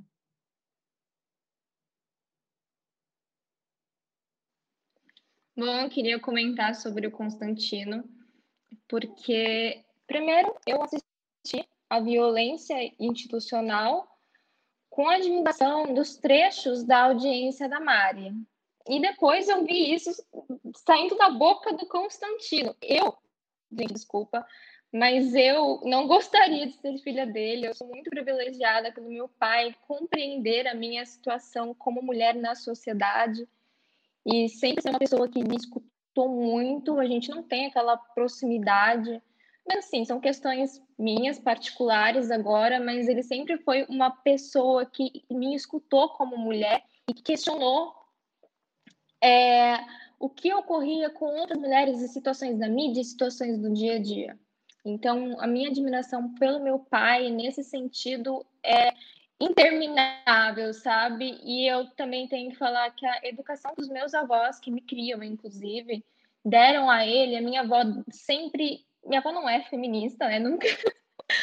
Pelo contrário, a minha avó foi se descobrir como uma mulher mesmo da classe trabalhadora, porque eu considero minha avó uma trabalhadora, porque para mim trabalho reprodutivo também trabalho. Enquanto sua mãe está passando a sua roupa, está te ajudando, você está estudando, você está ingressando no mercado de trabalho, que eu acho que aqui é uma coisa que todos os liberais e os marxistas também concordam, ela está contribuindo para o capital da casa. Então, assim, eu considero a minha avó uma trabalhadora. Ela foi uma mulher incrível que assentou tijolo na, na construiu três casas com meu avô.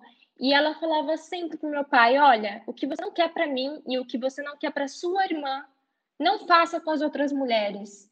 E é um exemplo maravilhoso, porque o meu tio é do mesmo jeito, o meu pai é do mesmo jeito, o meu outro tio que veio a falecer também, assim, cara, eu nunca vi eles é, olhando para mulheres com, com, uma visão, assim, hipersexualizada. Sempre existiu muito respeito na minha família e a minha avó teve um fundamento, funda, um fundamento, assim, que eu não sei nem explicar para vocês.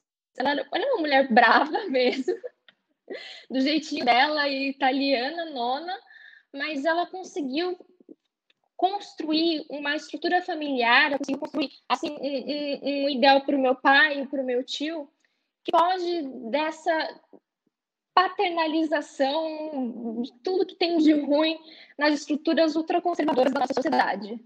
Agora, sobre marxismo, eu sinto que muitas vezes, e inclusive até topei essa live por isso, as pessoas constroem um espantalho autoritário do que é o marxismo e eu acho que eu e o João, maravilhoso, que me incentivou bastante a conversar aqui também, pode ajudá-los com relação a isso.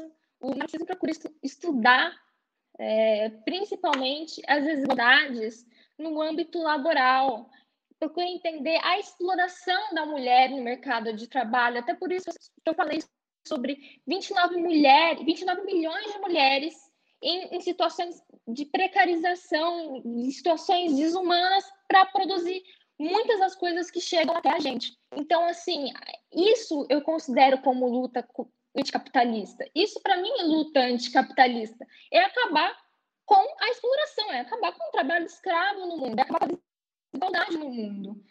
E, enfim, eu queria trazer a minha mensagem para vocês. Eu não sou nenhum monstro vermelho que o Vargas alertou, não. Eu sou Mariana e essa é minha, minha perspectiva de mundo, meu pensamento de mundo. Meu pensamento de mundo é pluralista e é coletivista e é autodeterminante. Sou a favor da autodeterminação dos povos, para além da nossa concepção individual. Eu sou a favor que as pessoas se determinem como elas são. Entendeu? Eu queria muito passar essa minha mensagem para vocês. a minha visão de marxismo, a minha visão de, de pós-marxismo, então eu estudo todas essas desigualdades que, que, que é, assim, uma visão, é, na minha concepção também, porque a gente tem que entender essas desigualdades através das pessoas que passam por essas situações, das reivindicações dela pra, delas, para ter uma política, para ter políticas públicas de qualidade, precisa ter uma demanda de pessoas com necessidades. Então, gente, foi isso. Estou um pouquinho nervosa, estou cansada também. Aqui já é meia-noite. Mas muito obrigada por, por poder estar aqui. Eu quero muito agradecer a Mari, a doutora Ludmilla, que é maravilhosa, que tipo, fez com que meu ano fosse melhor. É, eu quero muito agradecer também a, a, todas as meninas que estão aqui, que passaram a visão delas de mundo, a visão delas de projeto político. E eu quero agradecer a Mari, que topou fazer esse projeto comigo, esse debate plural, construir toda essa ambientação. E quero agradecer aos centrismos, quero agradecer ao Bem-Estar Capital, quero agradecer a galera de Portugal, galera de Angola, de Moçambique que estiveram assistindo. Eu quero agradecer todos da comunidade da língua portuguesa, enfim, muito obrigada de coração. E é isso.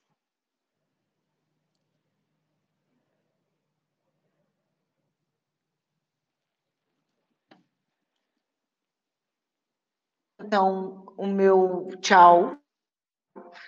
É, acho que a gente vai ter um, uma, uma, segunda rodada dessa conversa maravilhosa. Queria dizer que eu aprendi muito hoje. Eu, agora, uma jovem senhora de quase 46 anos, eu vou fazer 46 no domingo. Eu estou muito feliz, muito satisfeita e muito emocionada. Emocionada porque são mulheres jovens, todas com uma ideia muito positiva daquilo que de, desejam realizar e daquilo que já realizam. Isso para mim é fundamental. Ficou muita conversa para outro dia, para outro momento, mas eu queria deixar do fundo do meu coração o meu agradecimento a todo mundo que estava conversando, curtindo, uh, várias pessoas comentando. A Kiara, que botou o meu sobrinho, que está lá em Minas Gerais, para olhar a Tia Lude, eu queria agradecer é, a família, a todo mundo, e, e principalmente as mulheres que influenciaram a minha vida e que influenciam ainda. As mulheres que estão ao meu redor, como disse a Mari, eu sou é, cercada por essas mulheres, o meu universo, o meu núcleo é um universo feminino. Eu tenho muitas amigas e essas mulheres são fundamentais na minha vida, para todas elas, para aquelas que sempre mantêm uma vela acesa por mim, para aquelas que sempre mantêm o joelho dobrado por mim nas orações.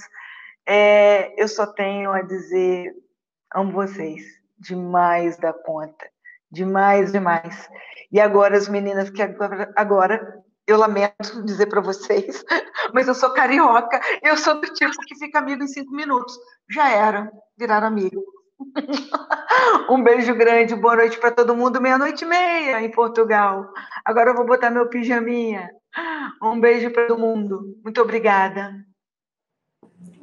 É, bom, antes de me despedir definitivo, só tem um comentário que eu ainda queria fazer, que a Cecília tinha falado da experiência dela que foi diferente, e eu não estou exatamente por dentro do que aconteceu, estou nesse meio faz pouco tempo, mas eu quis dizer que a, o que, que eu senti é que muito, eu senti muito mais homens querendo me ouvir do que mulheres. Eu ainda sentia das mulheres, tipo, ai, como assim? Você é liberal, você é capitalista sendo mulher, que louca e tal.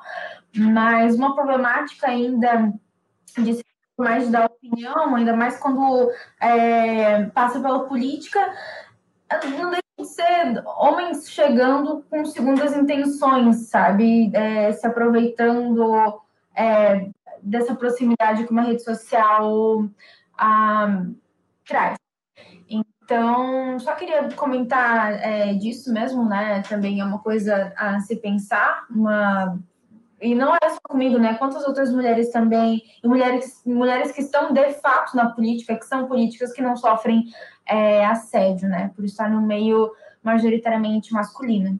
Então, é isso. Agora eu vou dar tchau em definitivo, né? Boa noite. Uh, foi uma live maravilhosa e eu realmente espero que tenha parte 2, porque tem muito mais coisa que a gente ainda precisa falar.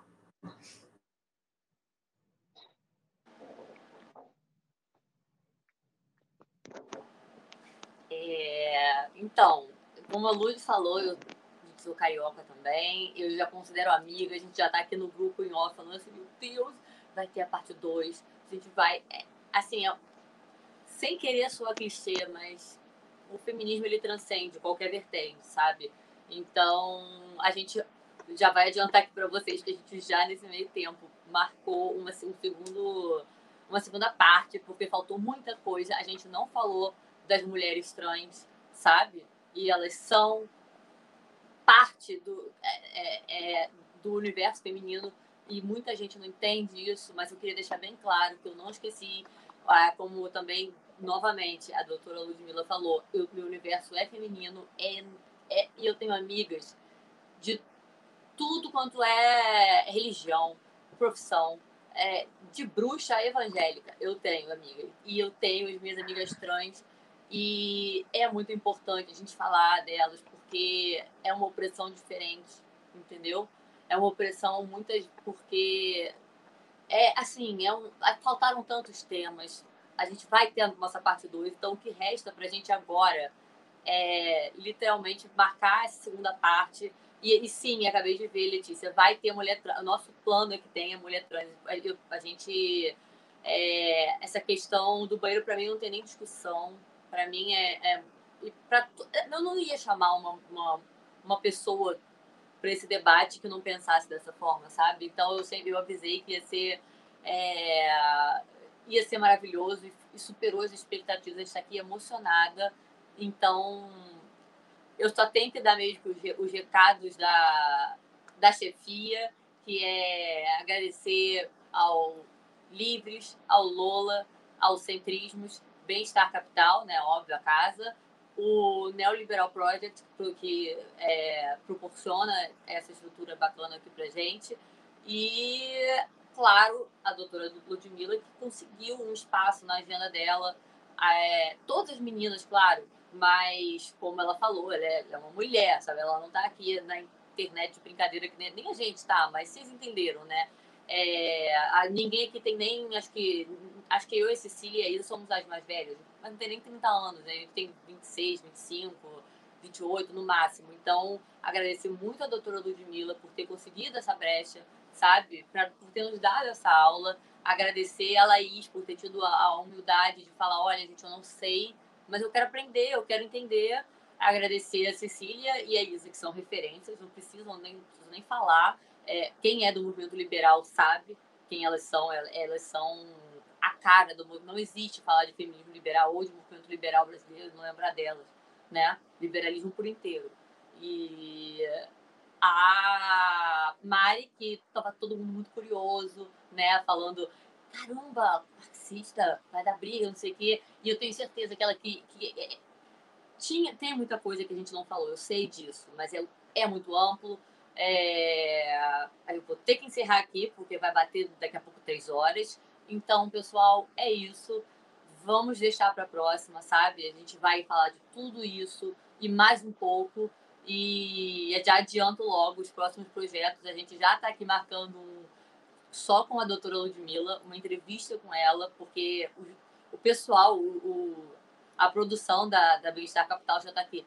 Mariana, pelo amor de Deus, agenda com essa mulher maravilhosa. A gente quer sugar conhecimento dela, entendeu? O que, que é isso? entendeu? Todo mundo apaixonado. Então, e semana que vem a gente vai entrevistar também uma pessoa muito especial que divulgou a nossa live, uma pessoa que tem um público, que é o Pedro Doria, que é diferente do economista citado, né? O, o liberal citado, é um liberal de verdade, é um homem que não tem como ser fã, e a gente vai ter o prazer de entrevistá-lo. E é isso, galera. É, quer contribuir com a gente? Acesse o link aqui que está na descrição. É, isso é muito chique de falar, né? Me senti muito apresentadora de Programa TV. E é isso.